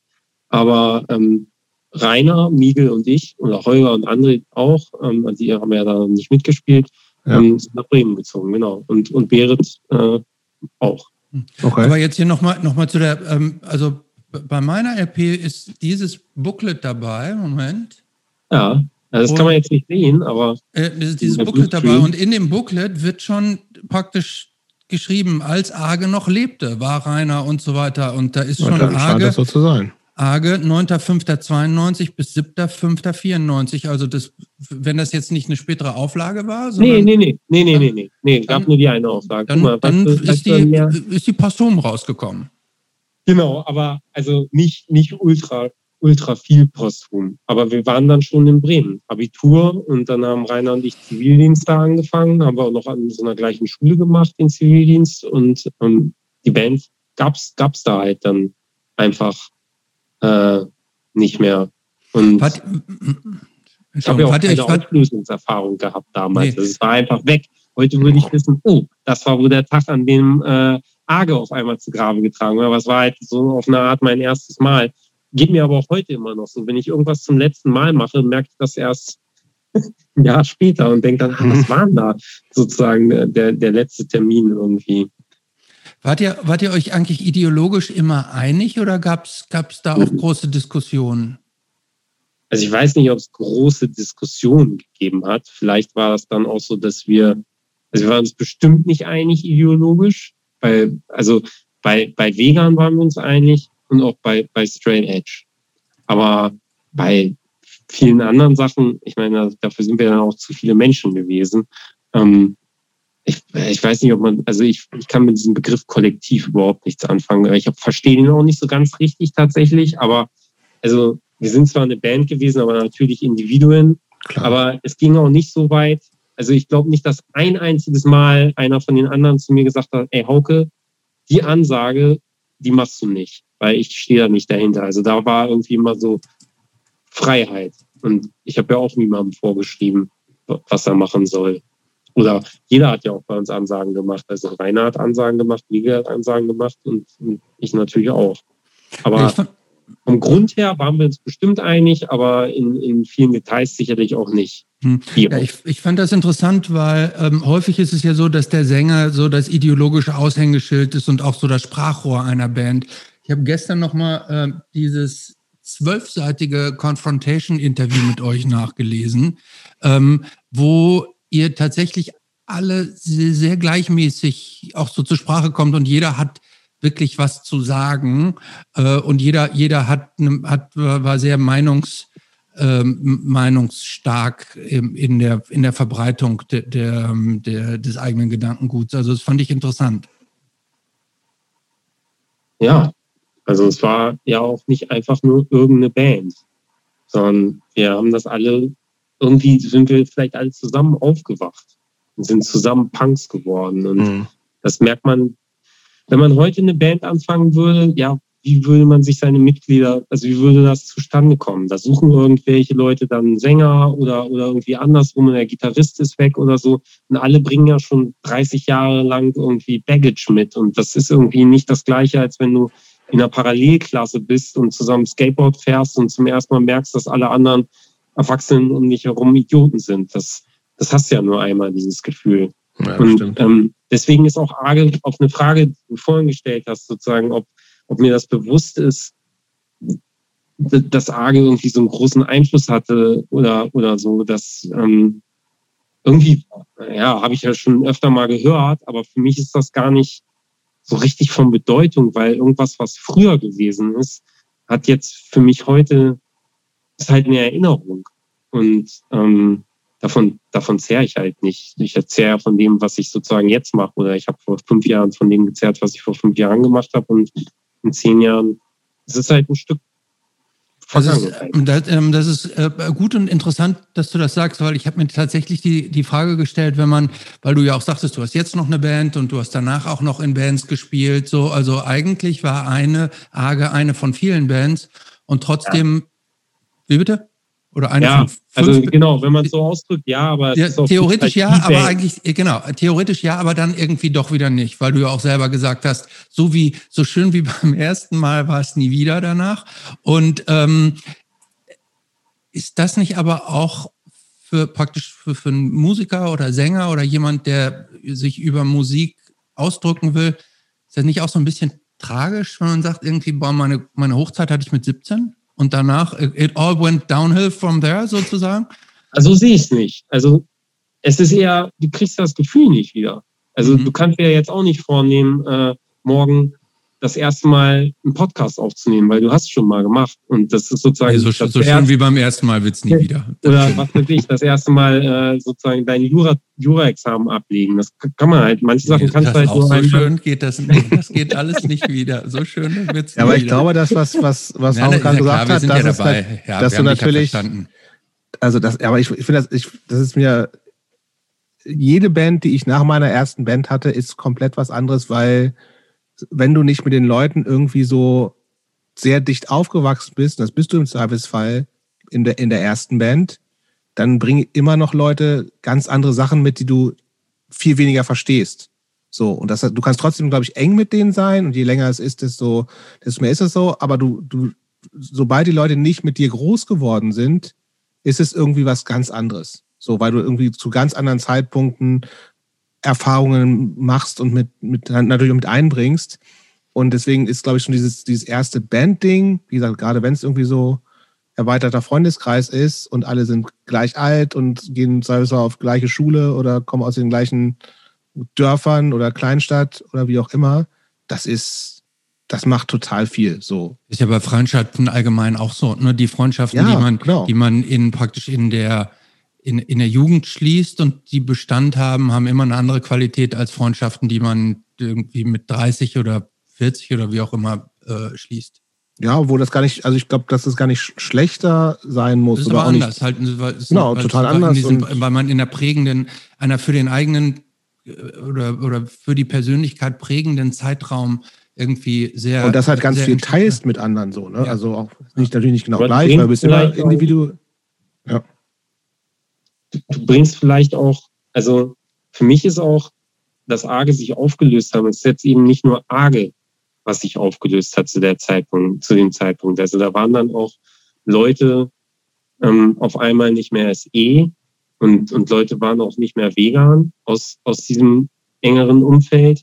Und mit, mit der, dieser Trennungszeit von Arge, von der ich jetzt nicht mal genau wusste, wann das genau gewesen ist, ähm, verbinde ich eben auch so dieses ähm, erst, also das ist jetzt ein zu hoher Begriff und ich trage das niemandem nach. Und jemand, der sich sein Leben lang nicht verändert, der ist auch ein Idiot. Ich habe mich ja auch mega verändert. Trotzdem war das für mich damals so ein unglaublicher Bruch mit denen, mhm. die nicht mehr straight edge waren oder die nicht mehr vegan waren, weil das, ich hatte das Gefühl, es geht nicht von mir aus, weil dieses diplomatische, was jetzt sozusagen ganz prägend für mich ist, das war damals auch schon nicht. Ich wollte mit niemandem von denen zerstritten sein darüber. Am ehesten habe ich mir vielleicht Sorgen gemacht, dass ich gedacht habe, boah, Alter, was, Mann, was verstehe ich jetzt an deinem Leben nicht mehr? Dass das, was für mich noch so wichtig ist, was ich sozusagen riesig auf meinen Rücken tätowiert habe, irgendwie, dass das für dich, wo wir irgendwie so oft drüber geredet und, und, und, und diskutiert haben, dass das für dich jetzt nicht mehr wichtig ist. Ey, ich würde gern verstehen, warum. Ich, ich, ich, ich werfe dir das gar nicht vor. Ich, ich würde aber also du hast, es, aber nicht, du hast es also nicht als ein Verrat, du hast es also nicht als eine Art Verrat irgendwie äh, empfunden oder doch schon auch ein bisschen. für mich klingt es nach Enttäuschung. Ja, Enttäuschung, aber auch echt auf jeden Fall mit der Offenheit, das verstehen zu wollen. Bloß der Zug ist dann abgefahren gewesen. Das ist ganz häufig mhm. das gewesen, dass, dass dann Leute, also das habe ich dann später auch noch öfter erlebt und ich denke mir halt meinen Teil, mir ist scheißegal, ob jetzt jemand vegan ist oder nicht oder SE oder nicht. Und meistens sind die Leute, die die größte Klappe haben, sind auch sowieso die Ersten, die damit aufhören. Wenn man jetzt 45 ist, hat man es einfach so oft erlebt, ist mir scheißegal. Und eigentlich ist ja sozusagen das Gelabere das, wo ich dann schon gleich denke, so, Alter, ist mir scheißegal. Du bist sowieso ein Idiot, ob du jetzt vegan bist oder nicht. Das ist mir einfach zu dumm. Wahrscheinlich hast du ein psychisches Problem und das steckt hinter, hinter dem ganzen Ding. Auch in Ordnung. Ist ja gar nicht schlimm. in Ordnung. Ist, ist aber, Attila Hildmann nicht auch vegan? Nee. Ja, stimmt, ja. Ich sag nein. Aber, auch aber der, der, Punkt ist einfach, ist jetzt da ist so viel auseinandergebrochen werden. Ja. Es ist einfach weg gewesen. Mhm. Und ich wusste nicht so recht, wie mir geschah. Und wahrscheinlich aus der, aus der Sicht der, der Leute, die dann nicht mehr SE und vegan waren, und die dann auch nicht mit mir darüber so richtig geredet haben, dass ich es hätte verstehen können. Vielleicht war ich auch zu dumm damals. Das kann ja auch ernsthaft so sein. Oder war denen das, das vielleicht auch peinlich, dir genau, gegenüber? Es kann eine Mischung aus allem sein. Vielleicht, weil die mich für so dogmatisch hielten, dass sie gedacht haben, so für den bin ich eh tot. Und das war aber einfach nicht. Und ich war total hilflos. Ich war dem, ich fühle mich hilflos. Ich meine, dem, wir sprechen auch, auch wenn von, ich jetzt dran denke. Von Teenagern, ne? Ja, man, also ja klar, also männliche Teenager, die trotzdem noch in der Findungsphase sind, die sind auch nicht unbedingt die Besten, um über Sachen reflektiert, wirklich offen und ehrlich miteinander reden zu können. Darf man ja. nicht vergessen. Und ich glaube, das ist so eine von den Sachen, die ich aus irgendeinem Grund kann. Und das ist auch ein bisschen wie so ein Fluch. Also, mhm. wenn man jetzt in diesem so Gender-mäßigen ist, ich glaube, ich bin immer noch mit Beere zusammen, weil die eigentlich ein Typ zu Mackermäßig ist für eine Frau. Mhm. Und ich bin ein Typ zu, zu Prinzessinhaft für, äh, für, für, einen Mann, für einen Mann. Also jetzt wirklich so mit aller Vorsicht ausgedrückt. Ich bin, ich bin so ein totaler Emo-Heini und, und auch ganz, ganz schnell irgendwie berührt und ich, ich es führt auch dazu, dass ich Sachen dann eher nicht an mich ranlasse, weil ich schon weiß, womit das dann endet. Ähm, und das ist auch der Grund, glaube ich, warum das mit anderen Bands dann auch nicht nochmal so geworden ist, weil ich auch dann letztlich irgendwie diesen Trennungsschmerz, also das habe ich einfach nicht nochmal zugelassen. Und auch, also Zodiac gab es, oder beziehungsweise ich glaube, die proben auch noch alle 400 Jahre nochmal, aber also mit mir gab Zodiac ja auch fast ein Jahrzehnt. Und das ist auch total cool und das war auch eine sauschöne Zeit und sind auch alle total nett, aber es war eben auch nicht arge. Nicht, also die Musik von Arge, mal ganz im Ernst, Alter, ich fand Napalm das geil. Ich fand Arge, ja Mann, ich bin der Sänger, ich kann da rumbrüllen, ich kann keine Gitarre spielen, ich wollte nie Gitarre spielen lernen und ich habe halt mit denen gearbeitet, was sie gemacht haben und ich fand das halt cool, aber es ist jetzt auch nicht meine Lieblingsmusik. Ich höre nur Death Metal mit Sugar und, und oder, oder altes Kugier, was weiß ich. Also, Ach, das, das ist ja interessant. Ach, das, ist aber, das ist aber ja interessant. Dir war die Band eigentlich denn zu lasch musikalisch? Ja, lasch kann man ja jetzt da auch nicht sagen. Das ist ja so ein gebolzer Arge auch. Nee, aber also wenn ich jetzt nach gegangen wäre, dann wäre ich so. Also was ich geil fand, hm. ganz im Ernst, war Chromax, dass da so ein so ein Gorilla-artiger Typ, von dem ich wusste, der, Alter, der ist vegan und der läuft da oben ohne irgendwie wie so, wie so, ein, wie so ein Gorilla über die Bühne und boxt alles weg. Das fand ich geil als 16-Jähriger. So wäre ich gerne gewesen, aber wie gesagt, hat nicht geklappt so im Nachhinein, ne? Nee, es hat gar nicht geklappt. hat nicht funktioniert. Arge sind wenig Aber ich habe auch gewesen. Mal getroffen, das ist gar nicht so schlimm, dass ich nicht so bin. Das finde ich auch. Ich würde einmal ganz kurz noch, also auch wenn, wenn du es, also sowieso, weil wir da gern nach, äh, am Anfang mal nachgefragt haben, weil die Frage ist doof, ähm, sondern nochmal darüber, das zu reflektieren, weil auch ähm, Arge und vieles und alle Bands, glaube ich, in denen du gespielt hast, sind alles reine Männerbands gewesen, oder? Da hat nie eine Frau ja, mitgespielt. Ich glaube, ich habe schon auch mal, äh, wir haben auch mal so, so einen Bandversuch irgendwie mit Berit gemacht. Okay. Aber das hat gegenüber ein paar Proben nicht hinaus. Und ehrlich gesagt, okay, du hast, du hast Berit erwähnt, die war auch damals so, Teil eurer Szene, ne? Also deine, ja, deine Frau. Ja. Ähm, aber ist, das ist, gefühlt war das ja auch so ein, wieder so ein, so ein Jungshaufen, ne? Ja, total. Also, also aber das war, das war euch bewusst damals Frauen. auch? Nochmal? War ich das damals auch schon bewusst? Und ich meine, ihr, ihr seid, ja, seid ja schon auch Jungs gewesen, denen das jetzt äh, wahrscheinlich aufgefallen ist, ne?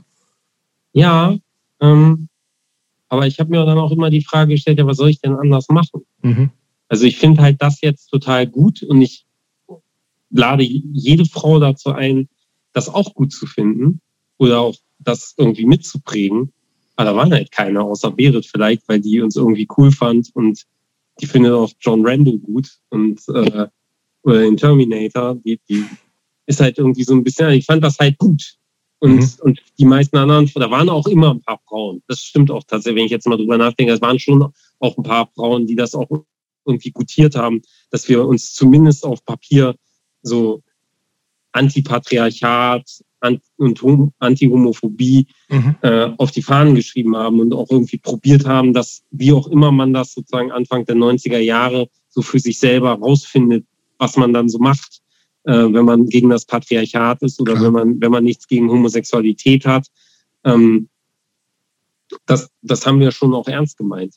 Klar. Und, und ähm, aber ja, es hat halt einfach nicht, ich meine, die, die, das muss man ja auch sehen, selbst so eine Band wie Downcast, dann zieht er das Shirt aus und hat fette Muskeln und ist da so am, am Rumhantieren, nicht wie der Sänger von Chromax, aber auf eine andere Art natürlich genauso maskulin und ja, also vielleicht ist das Aber dann auch tierisch abschreckend. Und ehrlich gesagt, heutzutage, wenn ich manchmal auf Hardcore-Shows bin, ich weiß gar nicht, ob es noch diese, ähm, also ob das immer noch so ein Ding ist, dass Leute, also ich habe ja saulange Karate gemacht und Jiu-Jitsu, ich weiß, wie man jemanden wegtritt und boxt, aber auf Konzerten, das, da war ich teilweise so, als ich dann mal wieder auf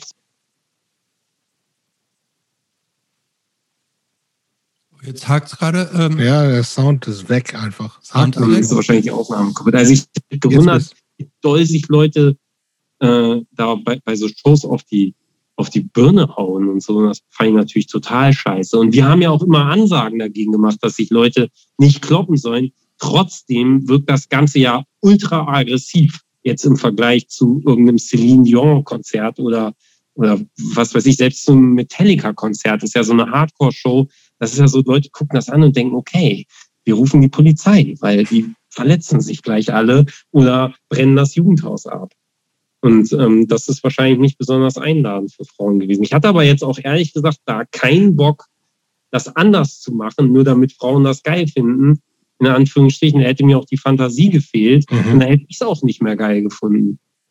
Und dann ja, ist wahrscheinlich die Ausgrenzung immer immanent, aber die hat ja sozusagen jetzt nicht per se was mit dem Geschlecht zu tun, sondern ist ja dann irgendwie eine Geschmacksfrage, weil die hätten alle kommen sollen und wir hätten alles gemacht, mhm. damit das auch okay ist für die, tippe ich mal von heute aus. Wenn deine jetzige Frau, damalige Freundin praktisch schon so früh überall so mit dabei war, war die, hat, hat die auch manchmal so ein bisschen regulierend eingegriffen oder hat die, hat die gesagt, boah, ja, jetzt übertreibst du es aber jetzt so ein bisschen oder ähm, hm, komm mal wieder auf den Teppich oder irgendwie sowas oder war das, war das alles immer so auf einer Welle? Also wir sind ja so eine richtige Sandkastenliebe und so. waren schon mal kurz in der siebten Klasse zusammen. Berit war auch die erste Frau, die ich geküsst habe. Und ähm, die hat halt einen Führerschein gemacht und Nein. war auch erst nicht vegan und, und das war mir halt alles egal. Ach, tatsächlich. Unsere Beziehung, also die offenbar, die liebt mich eben so, wie ich bin und das war ja damals auch schon so und dann hat die auch halt den Typen geliebt, der halt so verbal radikal ist oder eben nicht in Autos steigt, während sie eben gerne einen Führerschein machen will. Und ihre ganze Familie ist so mega autoverrückt. Als ich dann einen Führerschein gemacht habe, hat mein Schwiegervater den halt mitfinanziert, weil er gesagt hat, uh, zum Glück, der Junge wird vernünftig irgendwie. Ähm, das ist halt sozusagen deren Familienkultur. Und nee, da hat die aber nie probiert, mich irgendwie zu bremsen. Also so, das hätte auch nicht funktioniert. Ich habe aber auch nicht probiert, sie irgendwie obwohl, das rede ich mir jetzt vielleicht schön. Ehrlich gesagt, vielleicht war ich auch ganz schön dogmatisch in der Beziehung. Äh, muss ich jetzt nochmal genauer drüber nachdenken. Mach mal, kann ja nicht schaden. Und am Ende des Gesprächs können wir darauf hier nochmal zurückkommen. ähm. Ähm, ich weiß gar nicht, ehrlich gesagt, du hast schon einige Bands angesprochen. Ich weiß gar nicht, wir haben auch, wir haben so ein paar Notizen ja immer. Ähm, Asai, Zodiac gab es zehn Jahre tatsächlich, so also zehn Jahre mit dir, ne? Ähm, ich weiß gar nicht, ob wir auf die Bands unbedingt eingehen müssen, weil ich würde vielleicht lieber noch mal kurz was, um das, das Musikalische jetzt vielleicht noch mal fast abzuschließen, eher sagen, also diese, es gibt Misanthrop, ne? Ja. Was ist, was ist das? Bist du das alleine? Das sieht so irgendwie so aus. Äh, nee. Ähm, nee, ne? Es ist äh, Shipman, der beim Mörser Schlagzeug spielt okay. und ähm, Matt, der spielt, glaube ich, jetzt mittlerweile Bass bei Mörser. Die haben aber früher zusammen bei Minion gespielt. Ah, okay. Und, äh, und Meise. Das sind. Ähm, das ist ja, eine echte Band. Es ist eine echte Band, ja. Wir haben auch tatsächlich zum ersten Mal so einen Erwachsenenproberaum, nicht mehr in so einem Jugendhaus, weil ähm, die, also die einen, den man bezahlt, auch halt richtig, alle oder was? Im Gegensatz zu mir und da gab es in dem Jugendhaus dann irgendwann Stress und jetzt äh, ist das sozusagen ähm, einer, also jetzt muss man richtig Miete für bezahlen. Und aber dafür habe ich auch zum ersten Mal in meinem Leben eine Gesangsanlage und habe auch gemerkt, was ich für ein Idiot bin. Meine Stimme, jetzt wo ich beim Fernsehen bin, merke ich halt häufig, die ist wirklich kaputt. Ich spreche ja meine Beiträge selber und wenn ich jetzt man kann das, ich kann das nicht regulieren. Es ist alles im Arsch. Oder sagen wir mal, angesmackt. Ich höre mich ja an, als ob ich rauchen würde und Whisky trinken würde seit 500 Jahren. Und bisschen schuld ist, glaube ich, dass ich einfach zu cheap war, mir irgendwie so eine aktive Box zu kaufen. Weil ich habe jetzt so ein Yamaha-Ding irgendwie, das war, ich weiß nicht genau, wie viel das gekostet hat, aber es war jetzt auch nicht sauteuer. Ey, und das bläst alles weg. Das ist auch wegen dieses neuen Proberaums. Und das ist mega geil, weil ich kann mit der Stimme so ein bisschen spielen. Das konnte ich bei den anderen Bands habe ich immer nur so probiert, dass man überhaupt irgendwas hören kann über diesen ganzen Gitarrenlärm da auf dem neun Quadratmeter Proberaum. Ähm, das ist schon ganz geil. Und ich muss auch sagen, Misanthrop ist so musikalisch echt das Coolste, wo ich je mitmachen durfte, irgendwie. Weil ich, also ich bin ja so ein Metal-Typ und mhm. ähm, ich finde es richtig geil. Finde kaum irgendjemand anders geil. Die spielen alle 400 Jahre in unserem Jugendzentrum maximal. Es gibt auch nicht viel über die Band zu finden. Du hast ein paar Videos gemacht, ne? Ja, oder? Ja, ist ja, ja so, es gibt, ne? Es gibt einen ganzen eigenen äh, YouTube-Channel mit, glaube ich, fünf ja, oder sechs verschiedenen Videos. ähm, dann gibt es, bei Discogs ist nur eine CDR ge, äh, gelistet. Ja, genau. Ähm, Wir nehmen jetzt gerade auf. Ne, 13 Songs. Doppelt 7 Inch wieder, ja. Ja, auf, e auf Equality Records. ja, aber nur wenn die wieder vegan sind, sonst mache ich das nicht. Ja, vernünftig. Okay. Nee, ähm, aber, die, ähm, ähm, aber gehen wir doch mal ganz kurz, wir müssen nicht in, in alle Details gehen. Ähm, wie hast du denn selber die anderen Bands so erlebt? Ich war ja, ich war ja riesiger Essay-Fan auch. Ich finde das Album Piss, Piss Christ? Piss, nee, Piss, ja, Piss Christ, ja. Ähm, äh, ich finde das super. Ähm, ich fand es auch interessant äh, von der musikalischen Weiterentwicklung. Also für mich ist das aus einem Guss von, von Arge zu, äh, zu Essay. Ähm, die Band gab es aber auch nicht lange, oder? Doch, also, also bestimmt auch fünf Jahre oder so. Tatsächlich. Also klar, nicht lange jetzt im Vergleich zu, was weiß ich, Metallica, aber. Nee, natürlich. Ach, ähm, tatsächlich, doch fünf Jahre. Doch, doch, doch. Ähm, aber es gibt nur das eine Album, sonst gibt es. Es gibt nur das eine Album, ja. Ja, ja. Ja. Das war ähm, hier, also es war mit Miegel zusammen und dann halt Grabi, der bei Mörser ganz lange Bass gespielt hat und, und, und live. Und ah, ich bin so schlecht mit Namen. Egal, noch so ein Typ halt. Ähm. Ja, er war auch total. Fabian, Mann. Oh, schlimm. Da wart ihr, da wart, da wart ihr alle dann ja schon so richtig tief in, in, in Bremen, ne? in dieser Bremer. Ja. Wart, ihr, ja, ja. wart ihr da eigentlich richtig verbandelt mit diesen ganzen anderen berühmten Bremen-Bands? Gab es die da? Ich habe es jetzt tatsächlich nicht richtig auf dem Zettel. Gab es die da alle noch so, diese, die, den berühmten Bremen-Chor?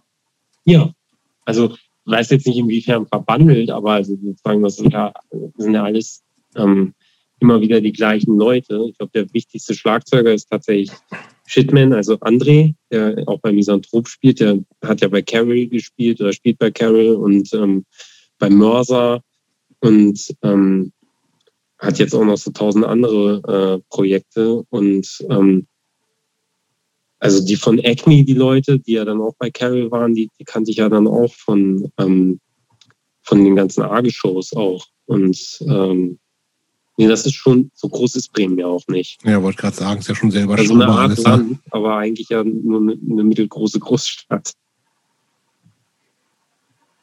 Aber also, ich bin auch nicht so ein Mucker. Das muss man eben auch ganz klar dazu sagen. Ich hänge jetzt nicht mit anderen Gitarristen ab und spiele, also das gibt, ich, mein Ding war ja nach dem Skaten, als ich gemerkt habe, da bin ich nicht so mega gut drin, habe ich ja mit Fahrradtrail damals angefangen, so eine Art BMX für Leute, die Schiss haben. Und ähm, das war halt das Ding. Da war ich so, also bis mir jetzt, mir fliegt halt immer die eine Schulter raus, leider. Aber bis vor drei, vier Jahren bin ich halt jeden Tag auf dieses Rad gestiegen für Stunden, weil ich, weil ich das halt so geil finde. Und ähm, Musik ist irgendwie, ja, da gehe ich halt hin und dann, dann singe ich da und so, aber ich probe jetzt nicht zu Hause und ich habe auch, also ich hätte niemals Bock, Gitarre zu spielen. Ich hätte auch keinen Bock, das zu lernen. Und deswegen ähm, habe ich so mit dieser Mucker-Szene nicht so viel zu tun. Ich glaube, ich habe mich immer eher so, naja, als ein, also für mich war Hardcore eher so was Politisches und nicht so ein Musikding. Auch wenn das jetzt vielleicht nicht so viel Sinn macht. Aber macht also, total Sinn, finde ich. schon Sinn. Hm. Mhm. Obwohl ich die alle total nett fand. Aber ich glaube auch, also bevor ich die von Mörser dann näher kennengelernt hatte, hatten die halt auch schon so krasse Vorteile, was ich jetzt irgendwie für ein schlimmer Vegan-Nazi bin. Und das war jetzt nie so mega eng. Das ist eigentlich erst in den letzten 15 Jahren irgendwie cooler geworden, seit ich die halt auch alle dann näher kenne, wegen Misanthrop oder Zodiac. Mhm. Ich würde gerne mal zum Studium kurz kommen. Ich finde, das in den Band reicht, Christopher, oder? Ja, reicht mir Gut. auch ähm, du hast Geschichte und Kulturwissenschaften studiert. Ja. Warum? Das war so ein Interessenstudium oder war das irgendwie ja, gleich mit, ich will gesagt, das und das werden? Nee, also ehrlich gesagt vom Interesse her, und das merke ich auch immer wieder, als Journalist habe ich jetzt ja voll oft auch so mit juristischen Themen zu tun, sei es jetzt irgendwie neue Gesetze oder sei es. Genau, fand ich voll gut. Oder auch Arzt aber kam für jemanden mit 18, der irgendwie so getickt hat wie ich, überhaupt nicht in Frage, mhm. irgendwie so eine Rolle in der Gesellschaft zu spielen, sei es jetzt als irgendwie Anwalt oder als Arzt. Dazu war mein Stinkefinger einfach zu groß. Und dann habe ich gedacht, okay, was interessiert mich? Na, vielleicht Geschichte. Und dann habe ich das halt angefangen zu studieren. Und ähm, ist eigentlich auch ein bisschen tragisch, weil dann habe ich das zu Ende studiert und wusste immer noch nicht, was ich werden soll habe auch deswegen promoviert eigentlich, weil ich wirklich nicht wusste, was ich machen soll mit meinem Leben, weil ich irgendwie wusste nur, ich finde alles scheiße. Aber das ist ja irgendwie nichts, wovon man dann leben kann. Und, ähm, du bist übrigens jetzt irgendwie so ein bisschen leiser geworden seit dem Anruf. Äh, Jobst, hörst du das auch so? Ja, ist ein bisschen leiser. Ist es jetzt lauter? Noch. Ist es jetzt lauter? Sprich mal ein bisschen was. Hallo, hallo. Mein Name ist Hauke Hirsinger. Ich habe 14 Kilo Senf zu Ja. Hause. Gut, machen wir weiter so. Muss, muss, Matze rauf, muss Matze raufdrehen ab jetzt. Matze, ja, ab jetzt aufdrehen. Ist ein bisschen leiser, ich weiß auch nicht wieso. Ja, egal. Sollen wir sonst nochmal neu einwählen? Nein, Nein, nein, das ist nein, zu nein. kompliziert. Ja, Nachher müssen wir wieder schneiden, da habe ich keinen Bock drauf. um Gottes Willen. So, Wir machen weiter. Gottes Willen. Weiter, weiter, weiter. Wir sind Ja, auf jeden Fall, genau. was ich machen soll. Und Geschichte fand ich irgendwie auch interessant und auch interessant genug, das zu machen. Und dann, nachdem ich es fertig gemacht habe, auch zu denken, na gut, äh, ja, dann wäre ich vielleicht Historiker, dann promoviere ich und dann gucke ich mal, was ich dann so mache. Und dann habe ich ein Jahr angefangen zu promovieren und habe gedacht, okay, also ja, ein Jahr ist jetzt zu viel Zeit, um damit aufzuhören. Ich mache das zu Ende, aber auf keinen Fall äh, werde ich davon jemals leben. Dazu bin ich, das ist, hängt ja ganz viel davon ab, dass du dich vernetzt als Historiker mit anderen Historikern, mit den anderen drei Das ist in, Leuten. ist in diesem ganzen, äh, ganzen Uni, wenn man da Uni-Karriere machen will, ist schon auch viel Netzwerken, ne? Ja, und das konnte ich nicht. Hm. Also entweder war ich zu blöd dazu oder nicht interessiert genug oder nicht schlau genug. Und dann war halt für mich klar, also zu Ende machen ja, aber auf jeden Fall irgendwas anderes. Und ähm, da habe ich halt angefangen für hier so ein Stadtmagazin zu schreiben oder mehrere sogar. Und ähm, kurz bevor ich fertig war mit der Promotion, habe ich dann so ein Volontariat bei einer Anzeigenzeitung gekriegt, hier beim Weser-Report. Und ja, das war die beste, beste Entscheidung ever. Das ist einfach Ach. mein, mein Beruf. Ich finde das total gut, Journalist zu sein. Gab es da irgendwann auch mal, du hast erzählt, äh, du hast gerade gesagt, irgendwie Studium gemacht und Studium war zu Ende und du wusstest immer noch nicht, was du damit irgendwie beruflich machen sollst oder was du überhaupt irgendwie so machen sollst und dann hast du noch promoviert. Ich habe übrigens in deine Doktorarbeit gestern auch mal reingelesen, die ähm, für den, die, die es interessiert, äh, Hauke hat das bedeutende Werk geschrieben, Die geistige Zersetzung Deutschlands vom Wandel des Antisemitismus im Gefolge des Eulenburg-Skandals zu Beginn des 20. Jahrhunderts. Und die Dissertation wurde in Bremen 2008 abgeschlossen. Ähm, das mit dem Kann man Eulenburg- kaufen, ne? Kann man kaufen. Man kann sich aber auch im Internet äh, umsonst, le ja. für umsonst lesen. Also man muss es nicht kaufen. Ich habe immerhin die Einleitung gelesen und habe, ich glaube, wenn ihr mich zwingen würdet, könnte ich jetzt auch noch einigermaßen zusammenwursteln, was der Eulenburg-Skandal war. Aber lassen wir das. Meine Frage war, ähm, hattest du da jemals eigentlich dann auch so ein bisschen Existenzsorgen, wenn du sagst, irgendwie, ich mache jetzt hier irgendwie und werde immer älter und was mache ich eigentlich oder wie, wie, wie komme ich eigentlich über die Runden so im Leben? Ne, so Existenzsorgen nicht. Ich habe ja dann als Fahr also ich habe Kohle von meinen Eltern gekriegt, aber ich habe halt auch als Fahrradkurier gearbeitet. Da wusste ich, das finde ich gut. Das war irgendwie, da hat man nur fünf Sekunden mit dem Kunden zu tun, muss freundlich sein und draußen kann man wieder rumschimpfen und irgendwie sich benehmen, wie es einem so gefällt. Und ähm, ich hatte nicht Existenzsorgen, ich war eher so ein bisschen verzweifelt, weil ich irgendwie gedacht habe, äh, was gibt's denn für mich? Ich kann nicht in der Bank arbeiten, ich kann nicht Autos erfinden, ich kann, ich kann, ich kann eigentlich gar nichts und ich interessiere mich auch nicht für irgendetwas, weil mir alles scheißegal ist. Ich finde die Menschheit bekloppt und mich eingeschlossen selbstverständlich. Und ich finde auch sozusagen unsere Kultur bescheuert. Und das hat für mich, nichts hat für mich einen Sinn. Nichts leider. Und das wird auch nicht besser, wenn man die Geschichte studiert. Und das war echt ein riesen Glücksfall, dass ich dann bei dieser Zeitung mich beworben habe und habe gedacht, Frau, die sind ja schön doof, die haben mich ja nicht mal gegoogelt irgendwie. Jetzt laden die mich da ein, da können die da so, die wissen gar nicht, was sie sich da eingehandelt haben für einen Geisteskranken. Aber das Ding ist, wenn du Journalist bist und das so ein bisschen so oldschool betrachtest, dann ähm, merkst du ganz schnell, es geht ja gar nicht um mich.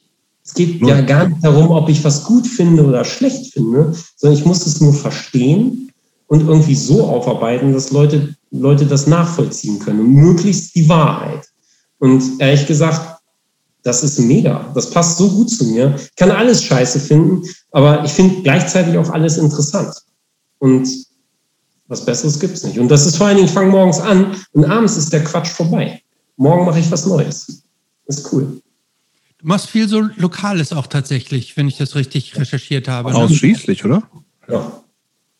Und manchmal ist auch was dabei, wenn du in einer, in einer ARD-Anstalt arbeitest, dann ist das ja, es gibt ja nicht die ARD, sondern es sind ja die ganzen Funkhäuser. Und wenn jetzt in Bremen irgendwas passiert, also letztens hat tatsächlich das Rathaus gebrannt, aber nicht so doll, dass es dann in die ARD es geschafft hätte. Wenn es abgebrannt wäre, dann wäre es zufällig auch der Tag gewesen, an dem ich gearbeitet habe. Ich habe auch darüber einen Beitrag gemacht, weil da eine Zigarette gebrannt hat. Wenn es abgebrannt wäre, wäre ich bestimmt auch, also spricht einiges dafür, es wäre dann auch in der Tagesschau gelandet, aber das ist eher selten. Wenn jetzt hier eine Wahl stattfindet in zwei Jahren, dann ist das natürlich dann auch irgendwie in der ARD zu sehen im ersten, aber ähm, also Sachen von mir kann man im dritten Programm sehen oder online.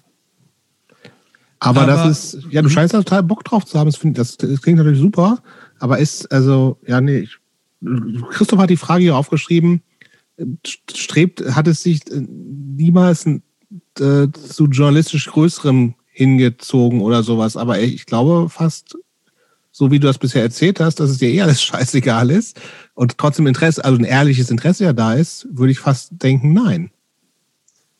Es ist ja auch so ein bisschen die Frage, was ist das Größere? Also weil. ARD, Krisengebiete der Welt. Genau, Haiti. würde ich sofort machen. Okay. Also, also mittlerweile, ich habe ja erst geschrieben und das mit dem Fernsehen ist ja so später gekommen. Aber mittlerweile kann ich halt eine Kamera und ein Schnittprogramm so gut bedienen, du kannst mich halt irgendwo aussetzen und dann bringe ich dir halt auch einen Film mit. Mhm. Ich würde sofort irgendwie in ein okay. Krisengebiet fahren, einfach weil ich das auch interessant finde und vielleicht auch, weil ich davon ausgehe, man hat ja da so, so Stringer vor Ort, sorgen schon dafür, dass man jetzt nicht direkt in die Killing Fields mit dem Fahrrad fährt. Aber ähm, im besten Fall jedenfalls. Im besten Fall jedenfalls. Aber ich glaube, so großer Journalismus, der passiert dann durch Zufälle, weil mhm. Leute denken ja, oh ja, die, die, die Panama Papers. Ja, aber wie kommt das zustande? Die haben ja nicht irgendwie vor einer Bank gestanden, die, die, die, Leute, die das rausgefunden haben, dann immer geguckt, ah, der Typ sieht sau verdächtig aus, was soll hinter dem herfahren? Ich mal. Was Tüte klauen. Sondern Journalismus, großer Journalismus passiert ja eigentlich, wenn dir jemand was steckt. Wenn sich jemand an deinen Namen erinnert und sagt, okay, ich will nicht, dass das rauskommt, dass ich das erzählt habe, aber ich will, dass diese Scheiße zum, ans Tageslicht kommt. Und ähm, das ist immer irgendwas, was jemand in der Schublade hat, aus welchem Grund auch immer. Und du hast dann halt das Glück, dass du vertrauenswürdig bist oder dass sie gute Erfahrungen mit dir gemacht haben. Und dann hast du auch mal eine große Geschichte. Ja mhm. aber es ist ja auch nicht, aber ähm, es macht ja tatsächlich, glaube ich, auch einen Unterschied, wo, wo man dann arbeitet. Ein, ein, Bekannter von mir, der arbeitet beispielsweise vom Spiegel, die haben schon auch richtig den, haben den Raum, auch Dinge dann lange zu recherchieren und sich in die Themen dann so richtig reinzuknien und das ist ja, unterstelle ich jetzt ja mal, das ist ja, wenn du Lokales machst, dann eher mehr so Tages- oder viel Tagesgeschäft, oder? Also das war, das war der Hintergrund meiner Frage, ob du das nicht auch vermisst oder ob es da dann nicht auch Ambitionen gibt, irgendwie zu, an größeren Themen zu arbeiten. das Thema richtig groß ist und ich auch ein, das ist ja so ein bisschen so dieser Stolz daran, wenn ich da einen exklusiven Zugang zu habe, dann würde ich auch ein großes Thema auch mal über Wochen bearbeiten. Das, da wäre ich ja bescheuert, wenn ich es nicht machen würde. Aber ernsthaft die Erfahrung mit der Doktorarbeit, ey, ich habe dazu keine Lust mehr. Ich habe mhm. einfach, ich habe keine Lust, wochenlang hinter irgendwie fünf Kommas herzujagen und, und ähm, mit, mit irgendwie so einem mediokren Ergebnis. Also ich glaube, das kommt dann auf einen zu die Zugänge, die man sich auch erarbeitet. Also es ist ja alles Beziehungsarbeit im Journalismus. Und ähm, wenn ich jetzt beim Spiegel arbeiten würde, also da weiß ich gar nicht so ganz genau, was für ein Rattenrennen das ist. Ist wahrscheinlich nicht so angenehm, wenn du, sagen wir mal, als der Enthüller bekannt bist und ja, dann ist deine Geschichte gelaufen, was machst du dann?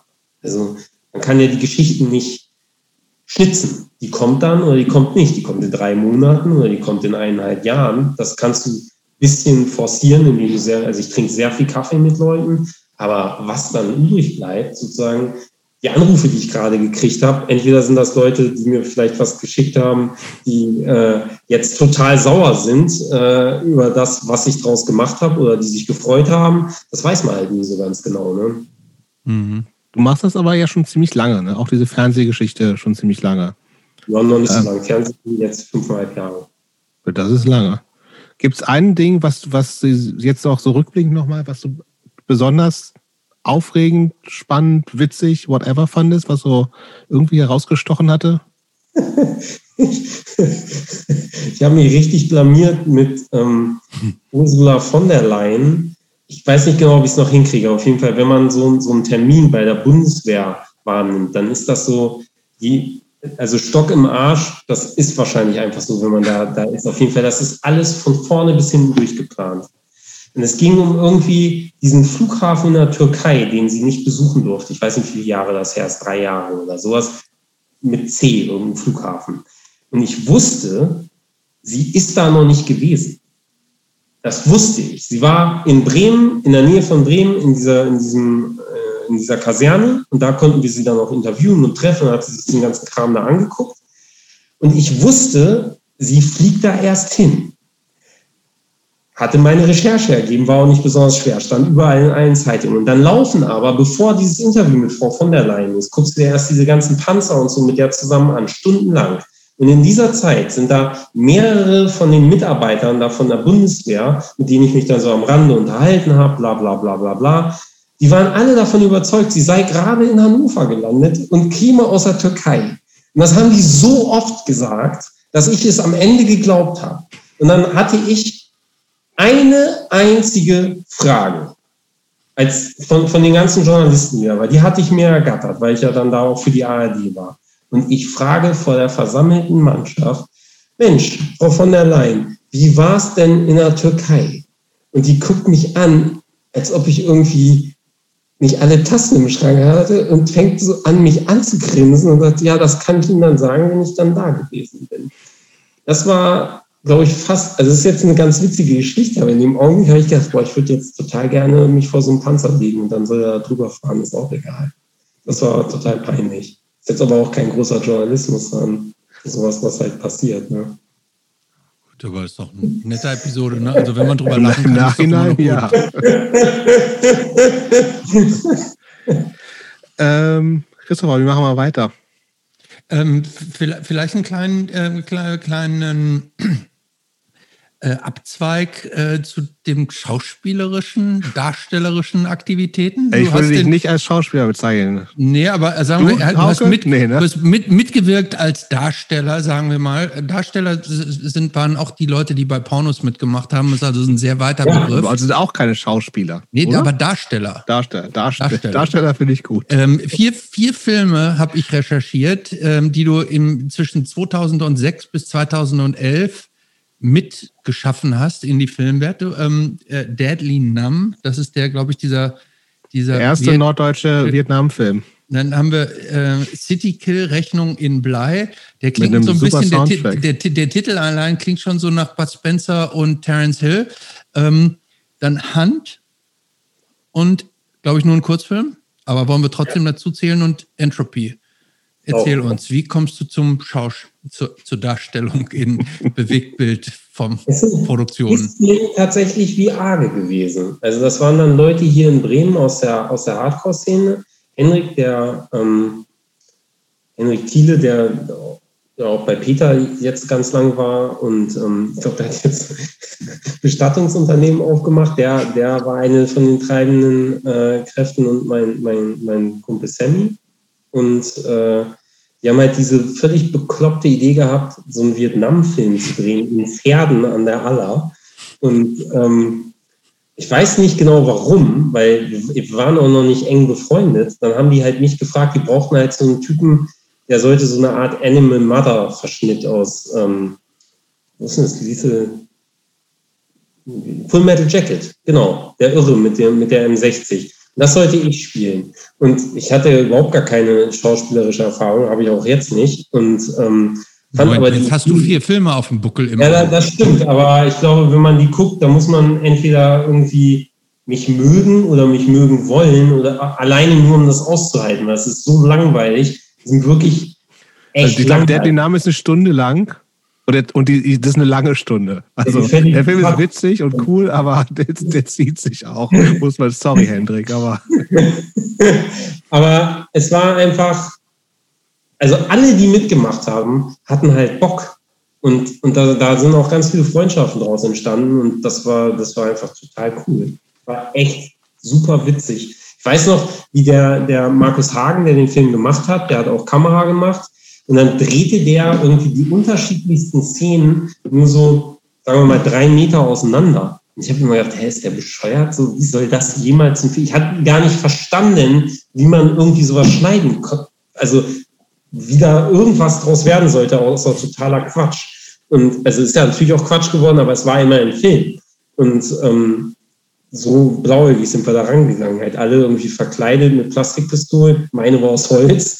Und ähm, das war einfach cool. Und, und die anderen Filme haben sich sozusagen so daran gehängt. Es wurde dann aber auch immer ein bisschen professioneller. Und, ähm, kann man auch alle noch auf DVD, also die Name und City Kill kann man immer noch auf DVD kaufen, ne? Kriege ich auch öfter Sprüche dafür. Ja. ja. Schon witzig.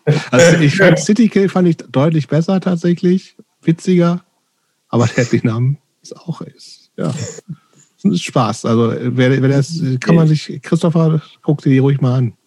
Ja, mache ich gerne. Ich habe die tatsächlich, du hast, hast du dir die DVDs bestellt oder wo hast du die? Nee, ich bin ja, Hendrik ist ja auch ein guter Freund von mir und der hat die ja gemacht und äh, Ach so.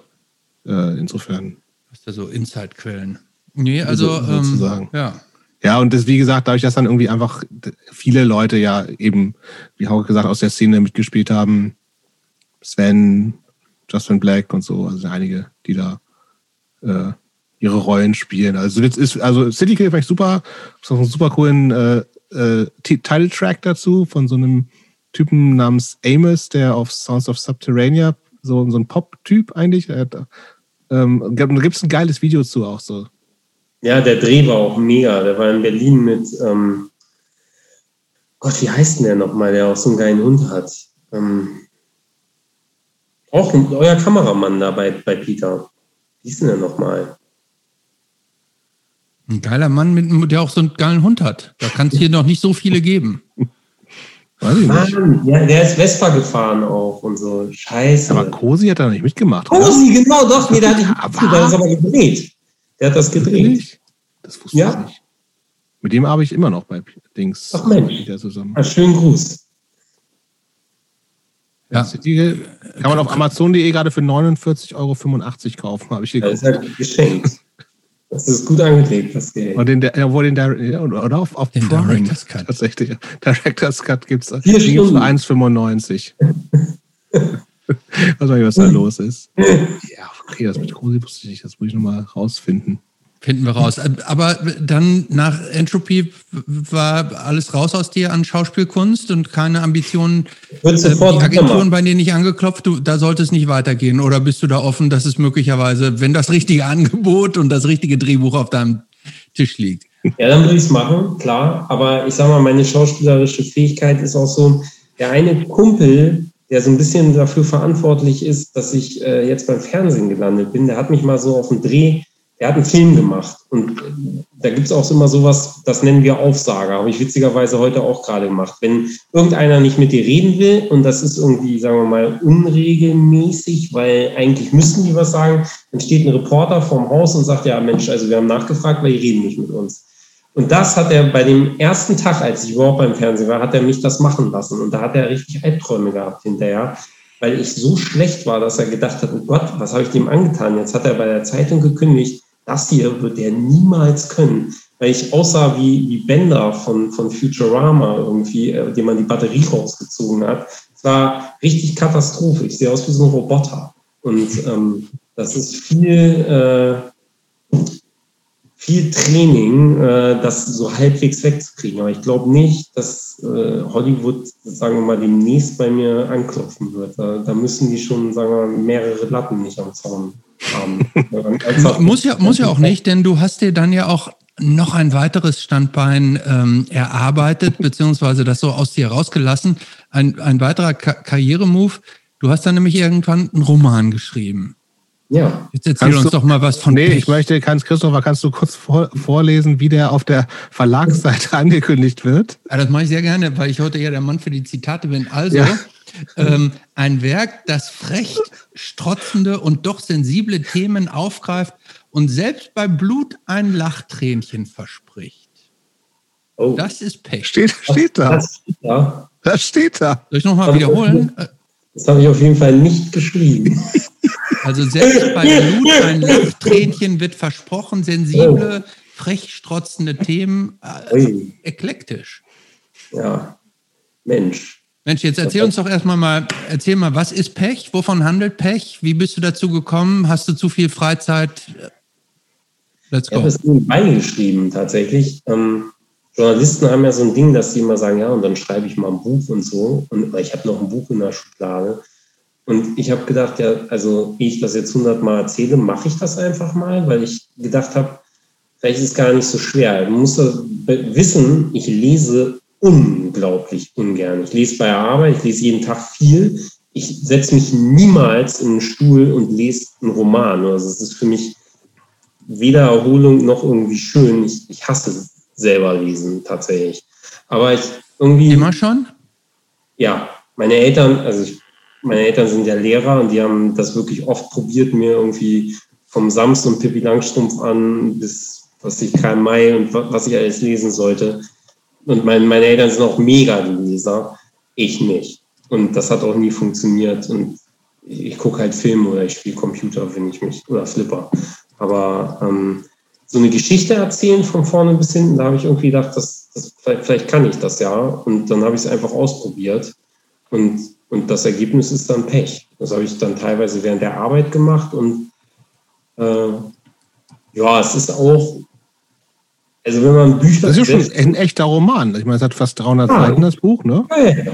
Also es war auch ernst gemeint, ähm, aber äh, wie so vieles in meinem Leben, ähm, ich bin, also äh, Ehrgeiz ist die letzte Zuflucht, des Versagers irgendwie. Ähm, ich habe das halt ausprobiert und ich weiß jetzt auch, wenn man, wenn man von Romane schreiben, lesen, leben möchte, dann muss man erstens sehr viel mehr Begabung haben als ich und zweitens auch noch wirklich Glück weil ähm, der Buchmarkt ist irgendwie völlig bizarr und die meisten Leute, die auch Bücher veröffentlichen bei so großen Häusern, leben dann auch von den Lesereisen. Mhm. Und da muss man auch schon echt Bock drauf haben. Also ich hätte- ich hätte Bock auch aus dem Buch vorzulesen, weil, das, weil ich das witzig finde, aber ich hätte nicht Bock, äh, dass ich irgendwie mein Haus davon abbezahlen soll, weil das ist irgendwie keine Aber das klingt, klingt jetzt so, als ob du das so tatsächlich so nebenbei gemacht hast und das auch gar Ja. nicht so wahnsinnig Ja, der hat viel eben Arbeit gesagt, während war. der Arbeit, ne? Bist du, bist du in der Festanstellung und hast dann nebenbei immer noch an deinem Buch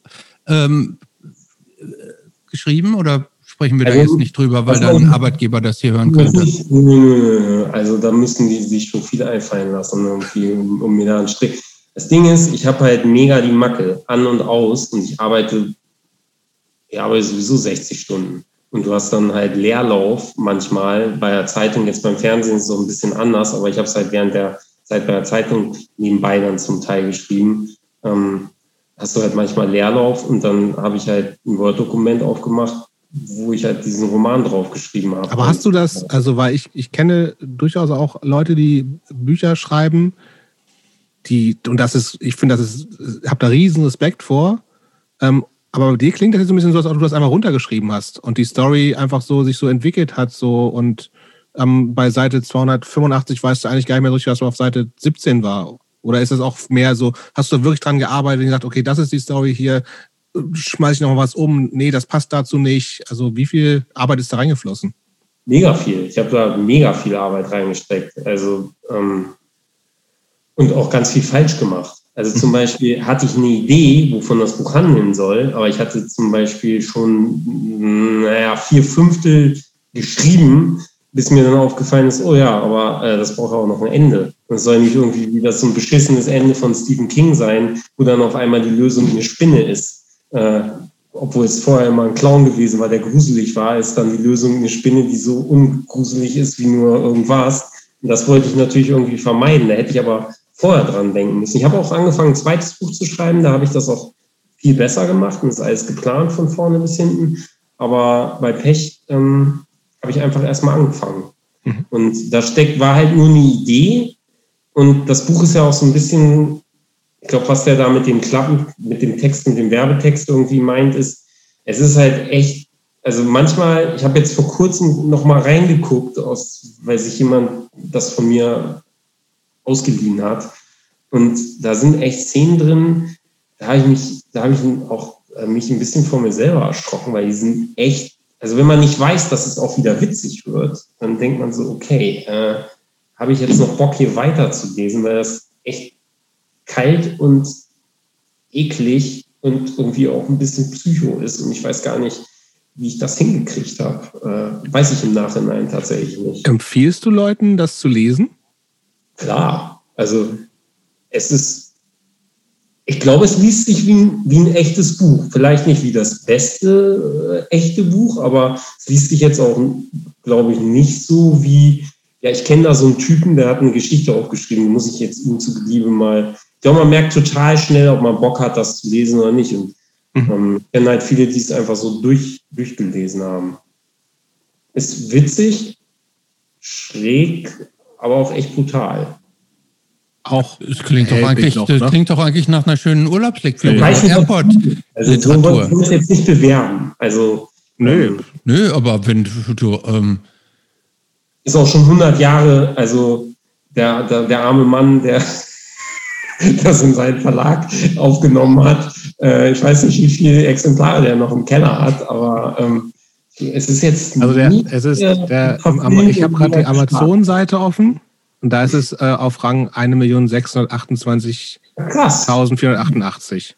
Ja, da hat es ja noch einer gekauft letztes Na gut, Woche. aber immerhin nach wie, wie viele Jahre nach Release? Ne? Also wann ist das Buch rausgekommen? Ähm, 2014. Also wenn das jetzt sieben Jahre später immer noch auf Rang eine Million irgendwas ist, es hätte ja auch schon rausgefallen sein können. Ne? Also, ja, ja, stimmt, stimmt. Scheint doch ich, kurz vorm, äh, vor so einem Buch. Das kommt, es wird noch, es wird noch groß werden. Ich, ich finde es spannend. Ich glaube, ich will da, ich glaube, ich besorge mir das mal. Ähm, Besorgst dir. Gut, dann haben wir die, die, die, die Sachen abgehakt. Ich würde gerne nochmal, du bist ja noch, also du bist noch vegan, ne? Natürlich. Ja. Ich bin ja. auch essen. Also wenn auch SE, korrekt. Ja. Ähm, Na gut, aber du fährst ja Auto. Es hätte jetzt ja auch sein können, dass du ein paar andere äh, Tugenden so über den Haufen geworfen hättest ja, ich sehe es auch echt nicht als, also das meine ich auch wirklich ernst. Also wenn man mit 45 da noch so wie ein 16-Jähriger drauf guckt, dann ist da wahrscheinlich mit dem Gehirn auch irgendwas nicht in Ordnung. Aber ähm, ich habe halt überhaupt keinen Bock, Drogen auszuprobieren. Das ist die, die Vorstellung ist für mich noch. Also bei Heroin würde ich jetzt noch denken, okay, das ist wahrscheinlich tierisch geil in dem Augenblick, weil, weil man dann da so, äh, so platt ist. Aber so eine Sache mit Trips, ja, ernsthaft, ich verstehe den Mut von den Leuten nicht zu sagen. Ich finde das ja, ich finde das ja total, ich, ähm, ich, ich, ich bin ja so jemand, der am liebsten alles ausprobiert. Ähm, äh, ich bin ja so neugierig. Ich habe es neulich ja schon mal erzählt, ich habe ja auch mal Crack geraucht. Ähm, äh, einfach nur, weil die Situation so, so abgefahren war und da dachte ich, well, let's go with the ride. Ähm, aber äh, klar, wenn, wenn du sagst, irgendwie, das interessiert dich auch überhaupt nicht und lieber nicht und du bist ja auch so ein, scheinbar so ein obsessiver Typ, dann muss man das ja auch nicht machen. Nee. Und es ist aber für mich auch nicht, nicht irgendwie schwierig. Also ich denke, ich wache nicht morgens auf und denke, man, schon wieder kein Alkohol. Sondern ich habe das ja noch nie getrunken. Von daher und ich sehe ja nur um mich herum Leute, die, Mann, ich, ich bin so halbwegs dünn, weil ich so immer auf mein Gewicht achte. Ich, ich habe, das, das ist schon was, was mich sozusagen nervt. Wenn ich jetzt noch so ein Problem hätte, dass ich immer gerne eigentlich noch mal ein Stückchen nehmen würde, mal einen zwitschern, ich, ich würde das hassen, immer so einen Affen auf dem Rücken zu haben. Und ich hätte den garantiert auf dem Rücken. Weil ich würde es ja sau witzig finden, besoffen sein. Wenn, wenn, wenn ich bin sowieso extrovertiert unter Umständen, wenn ich jetzt noch fünf Stunden länger in die Nacht, ich habe sowieso nur vier Stunden letzte Nacht geschlafen, jetzt noch vier, drei, vier Stunden länger wach sein, da kann man mich sowieso schon nicht aushalten, weil ich irgendwie so wirres Zeug rede. Wenn ich betrunken wäre, um Gottes Willen, ich wäre, vielleicht will ich Leute verkloppen, oder ich wäre halt schnell eingeschnappt oder was weiß ich. Wäre auf jeden Fall schwer zu ertragen, glaube ich, ehrlich gesagt. Und ist, glaube ich, ganz gut, dass ich das nicht mache. Ich habe auch keinen Platz dafür. Ich will ja morgen, ich gehe morgen wieder arbeiten. Was bringt mir das, wenn ich jetzt besoffen bin irgendwie? Da, äh, das passt irgendwie nicht zu mir. Ich würde gerne kurz nochmal zu diesem veganen Ding sprechen. Also ich ja. ähm, tatsächlich, ich meine, ich, wir, wir kennen uns ja gar nicht eigentlich so, ne? Also ich glaube, wir haben reden zum ersten Mal heute wirklich miteinander. Ja, stimmt. Aber nur uns haben wir schon mal gesagt. Ja, genau so. Also klar wissen wir, wer wir sind so, aber, ähm, aber du warst. Du warst ja auch eins sozusagen der frühen Aushängeschilder von Veganismus. Es gab mal irgendwo, ich, war es im Stern oder sowas? Gab es mal irgendwo ein, Kann sein, ja. ein Foto oder sowas mit dir? Da stand drunter, da standest du mit so einem Auflauf in der Hand und da stand drunter, das weiß ich noch, tierisch gut auch ohne Fleisch, der Auflauf von Hauke Hirsinger. So. Und das ist so, das muss, weiß ich nicht, wann das gewesen ist. Wahrscheinlich irgendwie Ende der 90er oder sowas, als dieses Veganing wirklich noch total nur Ding gemacht. Ha? Ich würde sagen 95, 96. Kann gut sein. So, aber ich weiß es noch nur deshalb, weil wir hatten das, also wir waren dann auch schon vegan und das war natürlich aufregend und ja, ja, der Typ von Arge und so. Und tierisch gut auch ohne Fleisch, der Auflauf von Hauke Hirsinger war dann bei uns in der WG jahrelang. Jeder Auflauf hat irgendwie beim Essen jemand gesagt, tierisch gut auch ohne Fleisch, der Auflauf von Hauke Hirsinger. Es war so ein geflügeltes Wort. Aber äh, auch als jemand, der, äh, der jetzt ja auch schon 25 Jahre, 30 Jahre dieses Vegan-Ding mitmacht. Ähm, wie, wie siehst du gerade die Entwicklung, also mit Veganismus im Mainstream? Ist das, wie berührt dich das? Hm. Naja, also der Punker in mir sagt irgendwie fuck off, weil, also mir war das jetzt persönlich lieber, wenn Leute gehört haben, oh, der ist Veganer. Scheiße, der haut mir gleich aufs Maul oder der sägt mir den Hochsitz ab. Das war mir irgendwie, das war mir so näher. Als wenn jetzt Leute denken, oh, der ist Veganer, geil. Wie der Attila, der ist wie der Attila. Wie der Attila Hildmann und der hat bestimmt auch ein Sixpack und so. Das ist irgendwie nervig, vor allen Dingen auch, weil, also eine, was mich sozusagen am aller, aller, allermeisten von, von allen Sachen auch nach wie vor wütend machen kann, ist so Spiritualität. Ich hasse das. Ich finde Leute, ich, ich, ich kann mir auch, komme auch nicht aus meiner Haut, soll jeder an alles glauben, was er so mag. Aber Christen, Muslime, alle, die an irgendwas Höheres glauben, ich halte sie für Idioten. Tut mir leid. Kann ich auch also schwer freundlicher sagen. Sie sollen, sollen ruhig, jeder soll denken und machen, was er will. Ich mische mich da auch nicht ein, aber wenn man aber ernsthaft. Da du ja, wie wir schon mitgekriegt haben, eh alle für Idioten hältst, ist das ja jetzt auch nicht so. Ja, mich ja auch. Muss niemand dich muss man immer muss sagen. Ne? Ich, genau. Ich bin der größte Idiot von allen. Aber Spiritualität jetzt, ich persönlich, ich finde die scheiße. Und Esoterik mhm finde ich auch richtig scheiße. Aber das geht heutzutage ja viel Hand in Hand mit Veganismus, ne? Also Yoga, Esoterik und so. Genau, das ist, das ist ja das, Drei, das Triumvirat, das heute so äh, ja. verbreitet ist, ne? Genau. Smoothies, ähm, Yoga und äh, so Tree-Hugging, Spiritualität, das so, ja. Genau, darauf wollte ich auch hinaus. Also, wenn ich für so jemanden dann gehalten werde wegen meiner Ernährung, da, da also ich hätte Bock, dem dann eine zu boxen, weil das ist sozusagen fast noch das Schlimmste. Also ich, ich werde lieber für einen Nazi gehalten, als für so ein ESO-Hirn. Das, also jetzt im übertragenen Sinne, weil. Vielleicht ist das, aber ist dann jetzt mal an euch beide, ist das dann jetzt nicht der Zeitpunkt, wenn, wenn Veganismus eigentlich nur so richtig geil war, als es praktisch Widerstand und ein Außenseitertum war, wäre das jetzt nicht der Moment, äh, zur Currywurst zu greifen? Eigentlich ja. Ja. Nein, natürlich nicht. Das ist ja eigentlich gut, ne? Ja, eben. Das, das fällt mir bloß immer schwer. Ich finde auch gut, dass ich nicht mehr ins Reformhaus laufen muss. Voll. Alter, habe ich das gehasst. Diese reichen Muttis irgendwie, die, die, mit denen ich dann irgendwie hinter der Sojamilch angestanden habe oder im Naturkostladen. Ist ja auch das alles gut. Ich, bin, ich, finde, ich finde auch schon, ich muss auch tatsächlich sagen, ich finde auch die Crowd in, in diesen Bioläden ähm, kann ich Pickel kriegen, ne? Ja. Ich auch. Ist ja, ist ja besser als, also ist natürlich besser auf eine Art als der Aldi, aber es ist auch nicht viel besser. Da muss man halt auch ehrlich sein. Es sind auch alles. Es nervt auf eine andere Art irgendwie. Ja. Aber ich, ähm, ist natürlich geil, dass wie mit den Autos, wo wir vorhin drüber gesprochen haben, ist natürlich cool, dass jetzt Leute, also Leute haben früher gedacht, oh, der ist Veganer, der betet das Sternbild der Vega an. Du willst, ist da nur noch Sand. Dass, dass Leute jetzt wissen, dass das sozusagen eine ethische Entscheidung ist, die sich gegen Massentierhaltung richtet, das ist ja gut. Und es ist auch gut, dass es viele Produkte einfach so gibt. Und ich muss da jetzt nicht mehr so einen Zirkus veranstalten und das in England extra bestellen, wenn ich mal veganen Käse haben will. Oder Schuhe. Aber auf der anderen Seite ist natürlich der ganze Kram auch irgendwie so industrielle Schrottprodukte, die auch nicht gesund sind. Und am besten ist tatsächlich, wenn man irgendwie frisches Obst und Gemüse in. in ja, aber ist, also bist du so ein Gesundheitstyp tatsächlich? Ist du nicht so ein. Du trinkst Cola, gut, aber. nee, aber du isst auch, diese, diese ganzen veganen Ersatzprodukte isst du hoffentlich ja auch, oder? Ja, tue ich. Ja, Auf gut, jeden Fall. Ich weiß nur auch, dass sie nicht gesund sind. Ja, das ist natürlich. Der, weißt aber du, scheißegal. mein Vater hat Gicht.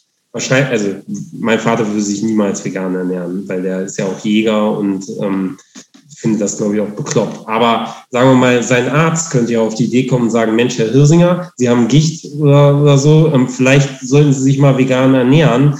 Und wenn du dann dich zum ersten Mal heutzutage vegan ernährst, dann kriegst du ja auch veganen Käse und vegane Alles. Salami und was weiß ich. Und dann ist ja irgendwie klar, dass diese Leute dann denken, hä, Moment mal, aber so richtig gesund klingt das nicht, was da so drin steht äh, naja, an Inhaltsstoffen. Da war es mit dem Veganismus Anfang der 90er Jahre schon irgendwie auch ein bisschen eindeutiger. Wenn das war mehr Statement auf jeden Fall, ne? Ja, ja aber eigentlich finde ich es gut, aber weil es Mainstream ist, finde ich es natürlich auch scheiße. Korrekt. Das kann ich Voll auch nicht auf Verständlich. Das heißt, der, der Vegan Burger bei McDonalds ist es dann doch nicht. Ich habe den schon gegessen.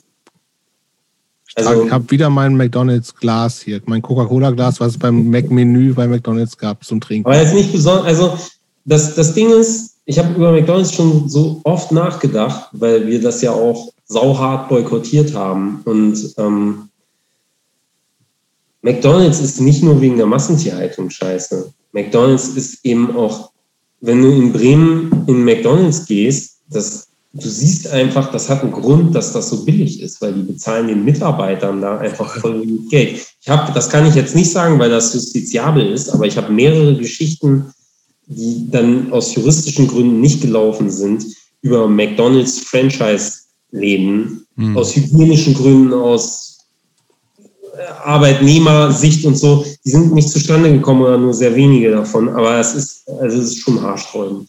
Und es hm. ist kein cooler Laden. Voll. Viele Sachen sind scheiße, aber da weiß ich auch, das ist einfach Franchise.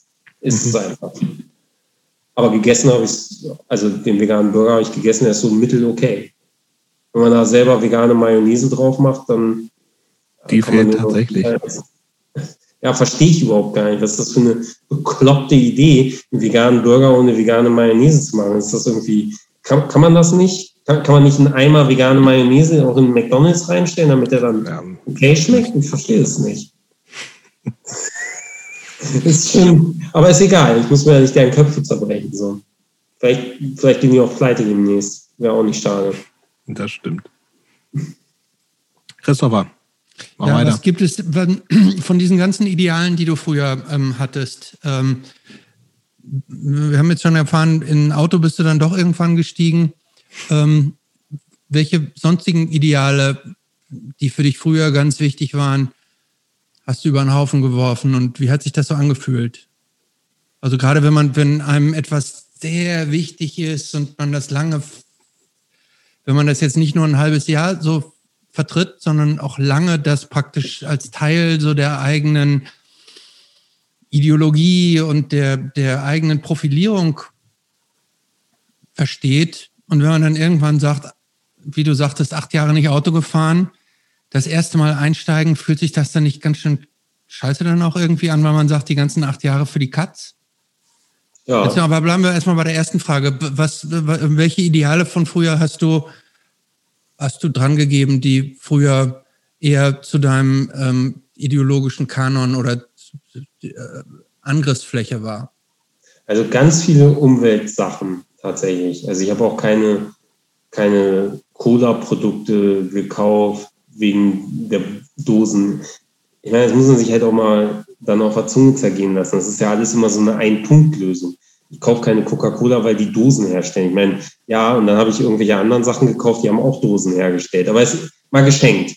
Also ich würde schon sagen, ganz viele ähm, so Umweltsachen, also mit dem Autofahren angefangen, aber eben auch, äh, also Getränkedosen habe ich dann auch irgendwann zu mir genommen und ähm, ich bin mega der Handy-Typ. Ich habe andauernd äh, neue Computerelektronik irgendwie bei mir zu Hause. Da ist es auch mit dem Umweltschutz bei mir nicht so weit her. Ich habe andauernd neue Sneaker, weil ich die so schlecht behandle.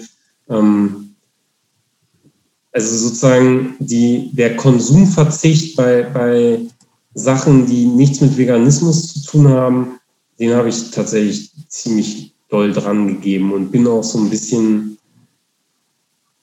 diesen Weg gegangen, ja, das ist zwar scheiße, aber es ändert jetzt auch nicht so furchtbar viel, wenn ich es nicht konsumiere und mich stresst das gerade. Ähm, deswegen habe ich es dann einfach gemacht und äh, Du könntest es ja theoretisch genauso auch wieder argumentieren, Fleisch zu essen. Ich meine, ich, ja. ich kann das total gut nachvollziehen, was du gesagt hast, weil mir das ganz genauso geht, dass ich früher irgendwie in vielen Sachen viel konsequenter war. Was ich heute, ich verkaufe den letzten Schrott, äh, sei es Platten, Schuhe, ich habe Millionen an T-Shirts, was weiß ich so. Braucht kein Mensch. Aber ich, ich würde never ever auf die Idee kommen, dass das bei tierischen Produkten machen. Meine ich. Punkt. So, ich, ich verstehe gar nicht warum. Das macht für mich keinen Sinn. Ich gehe trotzdem, kaufe mir trotzdem Socken bei HM und weiß, dass es scheiße ist. Ich weiß nicht, warum ich das bei Veganismus nicht mache. Also, ich glaube. Aber ist es nicht so, ist es nicht einfach so, dass ähm, also pick your battles, dass man irgendwie, man kann nicht alles machen, irgendwie, also, oder wenn man alles macht, dann leidet irgendwann auch die, die, die, so eine Flexibilität, die man auch im Leben braucht und auch Lebensqualität, weil es gibt einfach ja so unglaublich viele Themen und wenn man sich um alle kümmert, dass man dann zu eingeschränkt ist? Oder ist das zu, zu simpel gedacht? Nee, also ich, ich glaube, mit dem Veganismus ist einfach, da hältst du, also mein, meine, meine Nike-Schuhe, da halte ich ein Produkt in der Hand, da, also es klingt jetzt, aber es ist einfach die Wahrheit. Da, da, habe ich ein Produkt in der Hand und das ist schön und das ziehe ich gerne an und ähm, da bezahle ich auch 130 Euro für. Da muss ich nicht da wird meine Nase nicht so reingerieben. Ich weiß jetzt nicht, ob Nike alle Schuhe in Kinderarbeit herstellt, aber nehmen wir mal an, das sei Kinderarbeit. Da spricht ja auch vieles dafür, dass zumindest gewisse Anteile dieser Schuhe in Kinderarbeit hergestellt werden. Oder von armen Schweinen, die nur fünf Cent dafür kriegen. Auch, auch geschenkt, müssen ja nicht Kinder sein. Da kann ich irgendwie, das kann ich noch so ausblenden, weil dieses Produkt nicht so direkt greifbar mit Unrecht zu tun hat, wie einfach ein Stück Fleisch. Weil bei dem Stück Fleisch ist ja noch nicht mal sozusagen das geht gar nicht anders. Weg ja. äh, zu debattieren, sondern das, also ich kann dieses, also außer man hat die Kotelettstanze von Studio Braun, wo das aus neben den, neben den Kuh rausgestanzt wird, das Kotelett, ähm, das, das kann nur damit zusammenhängen, dass der umgenügt, dass jemand die Kuh umgebracht hat. Und ich glaube, das hält mich davon ab, das über den Haufen zu werfen. Ich,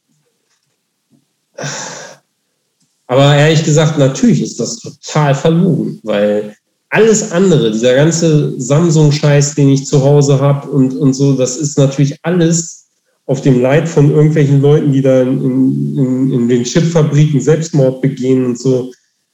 Du kommst ja gar nicht drum rum. Wenn man, man könnte man ja mit dem. Ja, dann, ja, ich, ich bringe das nicht übers Herz. Ich habe das, das verstehe ich, aber man könnte ja auch ähm, gerade mit dem Fleisch, also ich bin selber auch Vegetarier, also insofern bin ich jetzt nicht ganz so weit von euch entfernt, aber ähm, Fleisch wird ja zumindest, wenn man auf der ganzen Welt schaut, nicht nur in Massentierhaltung ähm, äh, produziert, sondern auch in praktisch in kleineren Ja, aber es ist ja Auto, ist, du kannst nicht Fleisch produzieren, ohne ein Lebewesen zu töten. Punkt. Nee, genau, absolut, so, natürlich das nicht. Ist ja, so. ja, absolut, klar. Aber es ist halt nicht, es ist halt nicht automatisch immer, nicht jede, nicht jedes Stück Fleisch entsteht, entstammt aus einer Maschen, Massentierhaltung. Ne? Ähm, nee, aber mein Hund, ja, der Hund, der bei mir und Berit wohnt, der sitzt jetzt gleich neben mir auf dem Sofa. Und den könnte ich ja umbringen, sagen wir mal, das würde er ja gar nicht merken. Und dann könnte ich den aufessen. Und dann hätte der ja nicht gelitten. Er hätte wahrscheinlich so, also objektiv gesehen hat er das auf jeden Fall erstmal sechs Jahre ganz cool bei mir, weil ich den ja auch liebe wie ein Freund. Ich, ich käme gar nicht auf die Idee. Nee, gut, der, das ist klar. Der, ja, aber ich, für mich ist auch, also ich wette mit dir, wenn ich mit einer Kuh zusammenleben würde für, für drei Jahre, dann würde ich für die genau das Gleiche empfinden. Ein Säugetier ist mir einfach als ebenfalls Säugetier total nah. Also mhm. es ist mir total fern, weil ich beschäftige mich ja nicht mit jeder Kuh, die irgendwo rumsteht oder gefangen ist. Aber wenn ich damit konfrontiert bin und ich, mhm. ich denke halt bei einem Stück Fleisch, denke ich das halt sofort. Und ich, mir ist das, mir ist das fern irgendwie, dass Leute sagen, ja, wieso? Es wird doch dafür gezüchtet. Ja. Ja, das finde ich, äh, ja, da, da, bin ich, da bin ich auch dabei. Also, ähm. Aber auch mein Vater zum Beispiel als Jäger, der sitzt ja dann auf dem Hochsitz und wartet und wartet und wartet. Und dann kommt da so ein, Reh über, über die Wiese, über die Lichtung gelaufen. Und dann sitzt er da und zielt und, und schießt das ab. Das ist ja irgendwie auch auf eine Art okay, weil das Reh das ja nicht ahnt. Und wenn er das gut schießt, dann ist es auch sofort hinüber. Aber es ist doch, also ich käme gar nicht auf die Idee. Warum? Also warum soll ich das machen? Ich brauche das nicht zum Leben. Ich muss das nicht essen. Ich vermisse Fleisch nicht es gibt vieles, vieles spricht dafür, dass sozusagen das auch nicht mal besonders gesund ist, Fleisch zu essen. Und ich, ich denke dann so, er ist doch viel geiler, wenn das Reh einfach über die Lichtung weitergeht und, und irgendwie, irgendwie seine eigenen Probleme hat. Und ich, ich finde es einfach gemein. Dass, also so naiv das klingen mag, die, die, die Kinderarbeit ist natürlich genauso gemein oder die ist noch gemeiner oder, oder ja, genauso gemein aber sie ist halt so weit weg und nicht so direkt greifbar und das macht es mir möglich, glaube ich, diese völlig selektive und, wie du auch gesagt hast, sinnlose Entscheidung zu treffen, Veganer zu sein. Ja, klar, es macht keinen Sinn. Man müsste, wenn, ganz oder gar nicht, aber das kann ich nicht und ich kann aber auch nicht äh, das über den Haufen werfen. Ich kann das einfach nicht. Ich, ich will, ich will nicht Tierprodukte essen. Ich will das nicht.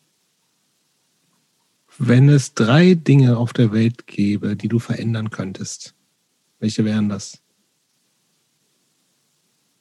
Also ich finde, in dieser Corona-Krise merkt man manchmal, dass sich so Grenzen verschieben und dass das im Augenblick gar nicht zwischen rechts oder links ist, sondern zwischen so rational und irrational. Ich würde mir, glaube ich, so bei all der Religionskritik, die ich so in mir trage, irgendwie wünschen, dass Menschen rationaler an die Welt gehen und dann wäre im Ergebnis zwar nicht, dass die Welt sofort geiler wäre, aber sie will vielleicht so peu à peu geiler werden, wenn, wenn Leute irgendwie rationaler, wissenschaftlicher, irgendwie faktenbasierter mhm.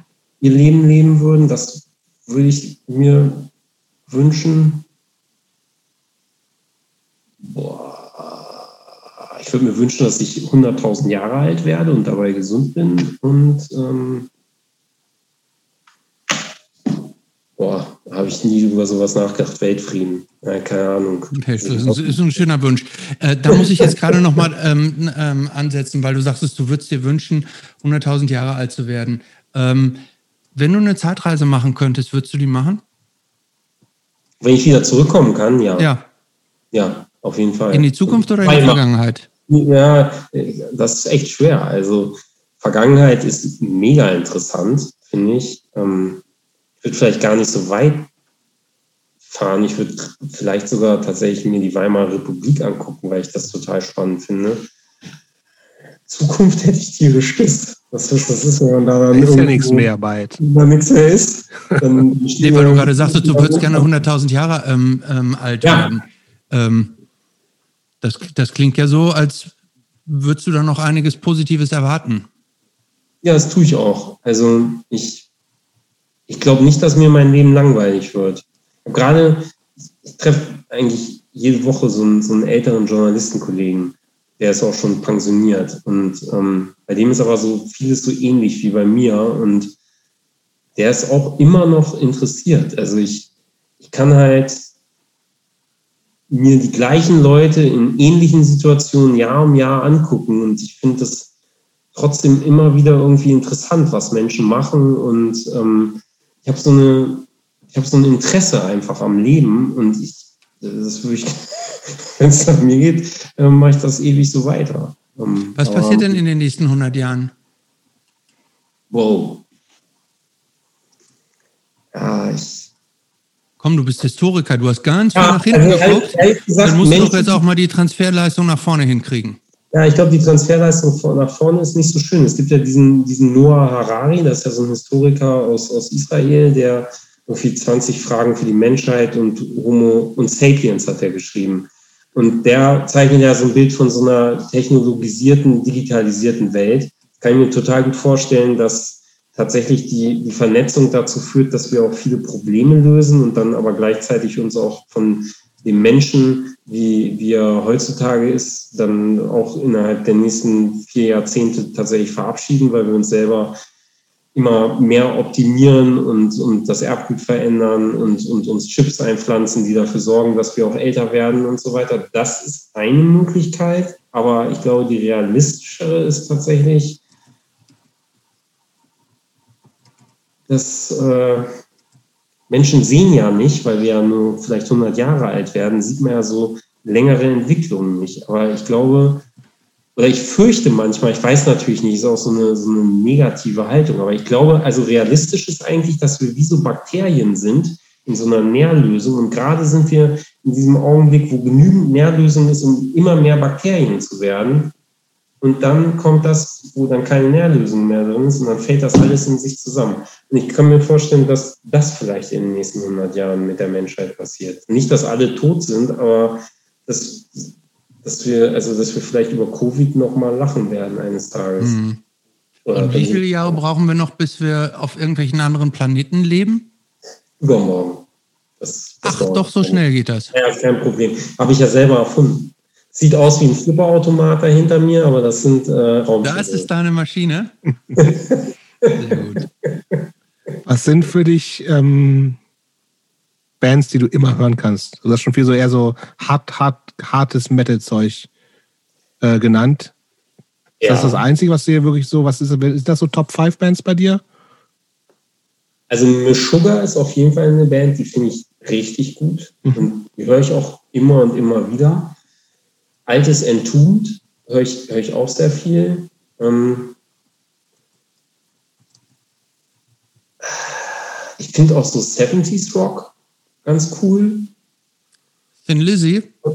Nee, Thin Lizzy tatsächlich überhaupt nicht. Das ist mir nur vorhin eingefallen, weil das hier bei meinem Amazon-Abo irgendwie aus irgendeinem bizarren Grund stand. Aber ich finde ich find auch, also tatsächlich so Deep Purple und so echt auf eine Art ganz cool. Und ich bin damit nicht groß geworden. Ich habe, bevor ich Deep Purple gehört habe, habe ich schon 400 Jahre Napalm Death gehört. Ich weiß gar, ich wusste nicht, also Napalm Death und dieses ganze Zeug würde es ja gar nicht geben ohne, ohne Bands wie Deep Purple und, und Black Sabbath und so. Und das habe ich aber erst viel später gerafft natürlich, weil ich für sowas zu dumm bin.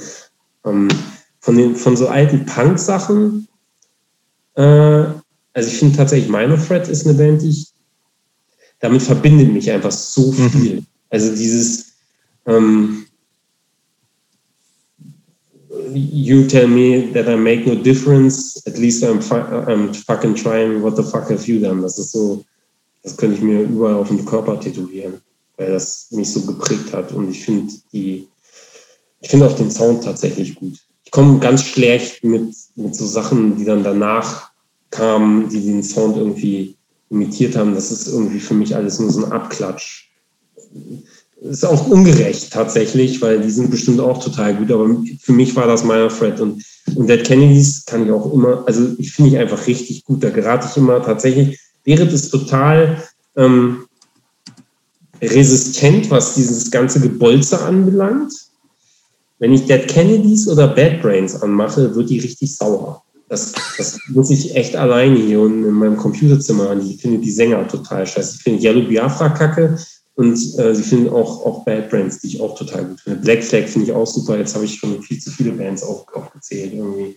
Ist gemischt. Ich bin viel offener, als ich mit, mit, mit Arge habe ich halt nur so DIY-Mucke gehört und alles, was auf dem Major war, habe ich mir natürlich angelogen, weil Dead Kennedy ist ja auch auf dem Major zu mir gefunden, haben wir ja vorher schon gesagt, aber ich fand es kacke. Ich habe es aus Sind die eigentlich jemals ja. auf dem Major? Ich glaube, wir tun denen gerade Unrecht. Also muss auf jeden Fall ein Major-Vertrieb gewesen sein. Ja, im Vertrieb ja, aber ich glaube, die waren, die waren auf Alternative Tentacles, genau. dann waren die auf und das ja, war ja das eigene Label, Label von stimmt. eigene Label von Jello und dann waren die auf Cherry, Cherry Red war das äh, der Fresh Fruit Album hier in Europa. Ich glaube, dass die auf dem richtigen Mega Major, das Album. Ja, Mega, Mega. Album. Mega Album, ja. Ähm, aber ich glaube, dass die. Ja, nee, richtig, stimmt, das stimmt, die waren nicht auf dem richtigen Major. War nicht auf, auf dem richtigen Major-Label. Also, ist, war Cherry Red auch ein ja. Indie-Label? Ja, ja, ja, klar. Okay. Dann nehme ich das alles zurück. Ähm, den, der ist übrigens sau witzig, Yellow Biafra. Den habe ich mal so, der ist ganz dick jetzt und ja, macht so Spoken Words und ist echt der, der, also, der hört überhaupt nicht auf zu reden. Der ist schlimmer als wir hier. Der war ja neulich bei unserem, ähm, äh, bei, äh, bei Damien, bei äh, Turned Out a Punk im, im okay. Podcast. Ich habe den bei dem, bei dem, bei Dano Mahoney, der den auch Stimmt, ja. Aber interviewt. Und der hatte irgendwie, der macht eigentlich mal so eine halbe Stunde. Mhm. Ich gedacht, das kann ja auch nicht funktionieren bei Jello Biafra und das war irgendwie auch eine Stunde lang so. Und mhm. der, und Jello Biafra war, es hat sich gefühlt so gerade warm geredet und meinte, ach so, ach so, schon Schluss. Ich dachte, ich kann noch zwei, drei Stunden. ja, gut. Ähm, cool, wir haben total viel. Ähm, okay. Was haben wir denn? Ich gucke nochmal in unsere Fragen parallel rein. Auch. Aber die. Ich habe noch eine Frage und zwar. Ähm, Mach mal. Was gibt dir heute so eine richtig gute Zeit, wenn du, wenn du dir was Gutes tun willst?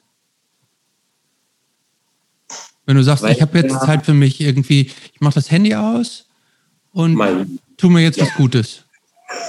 Ich, ähm, ich bin immer auf Sendung, was, also ich lebe ja davon, dass mich Leute anrufen und ich mag das auch. Also das Handy habe ich immer an, aber ähm, durch, ich kann halt kein Fahrradteil mehr machen, weil bei jedem Bunnyhop irgendwie, also wenn du mit dem Fahrrad so hoch springst, dann fliegt mir die Schulter raus. Aber seit ein paar Jahren fahre ich Rennrad und das finde ich auch richtig so rentnermäßig. Das ist, finde ich richtig geil. Ich höre Podcasts oder, oder, oder Musik und kann echt stundenlang fahren.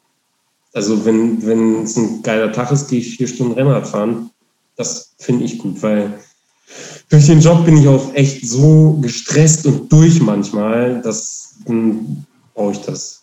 Das, das finde ich eigentlich am geilsten. Und jetzt im Winter habe ich, habe ich wieder, ich habe früher mal ähm, ESL Counter-Strike gespielt und dann hatte ich halt nicht mehr so viel Zeit und jetzt wegen Covid bin ich manchmal in so einen Off-Wochen und jetzt habe ich mal wieder Call of Duty gespielt und ähm, da hat schon die Staatsanwaltschaft angerufen bei mir, weil das sozusagen Richtung Völkermord geht, was ich da veranstaltet habe in den letzten Jahren. Bin ich auch für so einen 45-Jährigen tatsächlich relativ gut noch mit den Reflexen. Das finde ich auch ganz cool.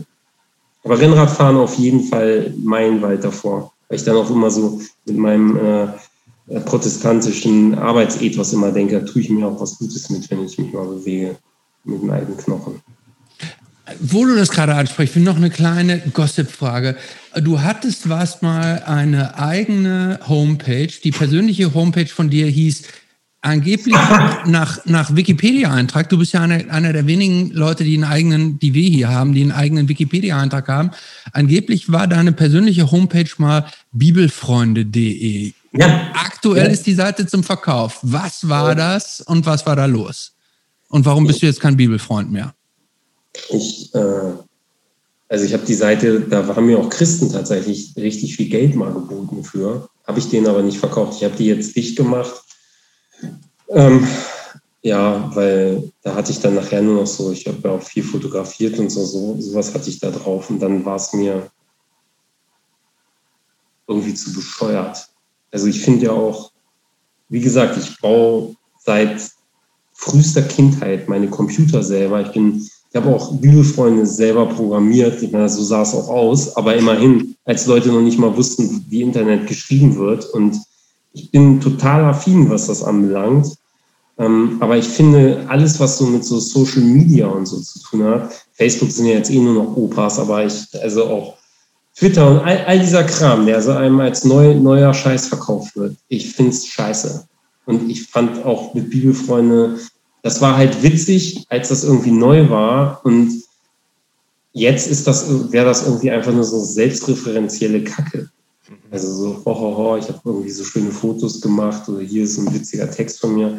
Das brauche ich nicht mehr und da habe ich das abgestellt, tatsächlich. Manche Sachen. Nicht verkauft. War, nee, ich habe es nicht verkauft, nein. Hätte es eigentlich machen können, oder? Hätte ich machen können, wollte ich auch gerade sagen. Ist, ja, das stimmt. So, dann hätte ich ihn noch mit größter Verachtung das Geld. Genau. ja. Nee, die gibt es nicht mehr. Schade. Mach du mal die Abschlussfrage heute. Ja, ich habe noch eine, eine Vor Noch eine? Frage. Ja, ja, noch eine. Und zwar, ähm, ähm, gibt es einen großen unerfüllten Wunsch in deinem Leben?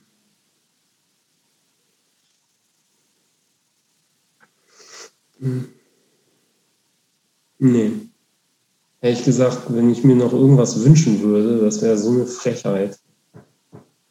Ich bin Mittelstandskind, das sozusagen alle Möglichkeiten hatte, zu studieren, eine Ausbildung zu kriegen. Ich wohne in einem der reichsten Länder der Welt. Ich habe jetzt auch noch mittlerweile, auf einmal, nachdem ich Jahrzehnte gesucht habe, wirklich seit eineinhalb Jahrzehnten einen Beruf, wo ich, wo ich echt gerne hingehe und den, wo ich mich auch noch nicht mal verschäme. Also ich, da muss ich ja nicht mal sagen, ja, ich mache das, aber es ist eigentlich, äh, eigentlich gar nicht so schlimm, sondern ich finde das richtig gut, was ich mache und ähm,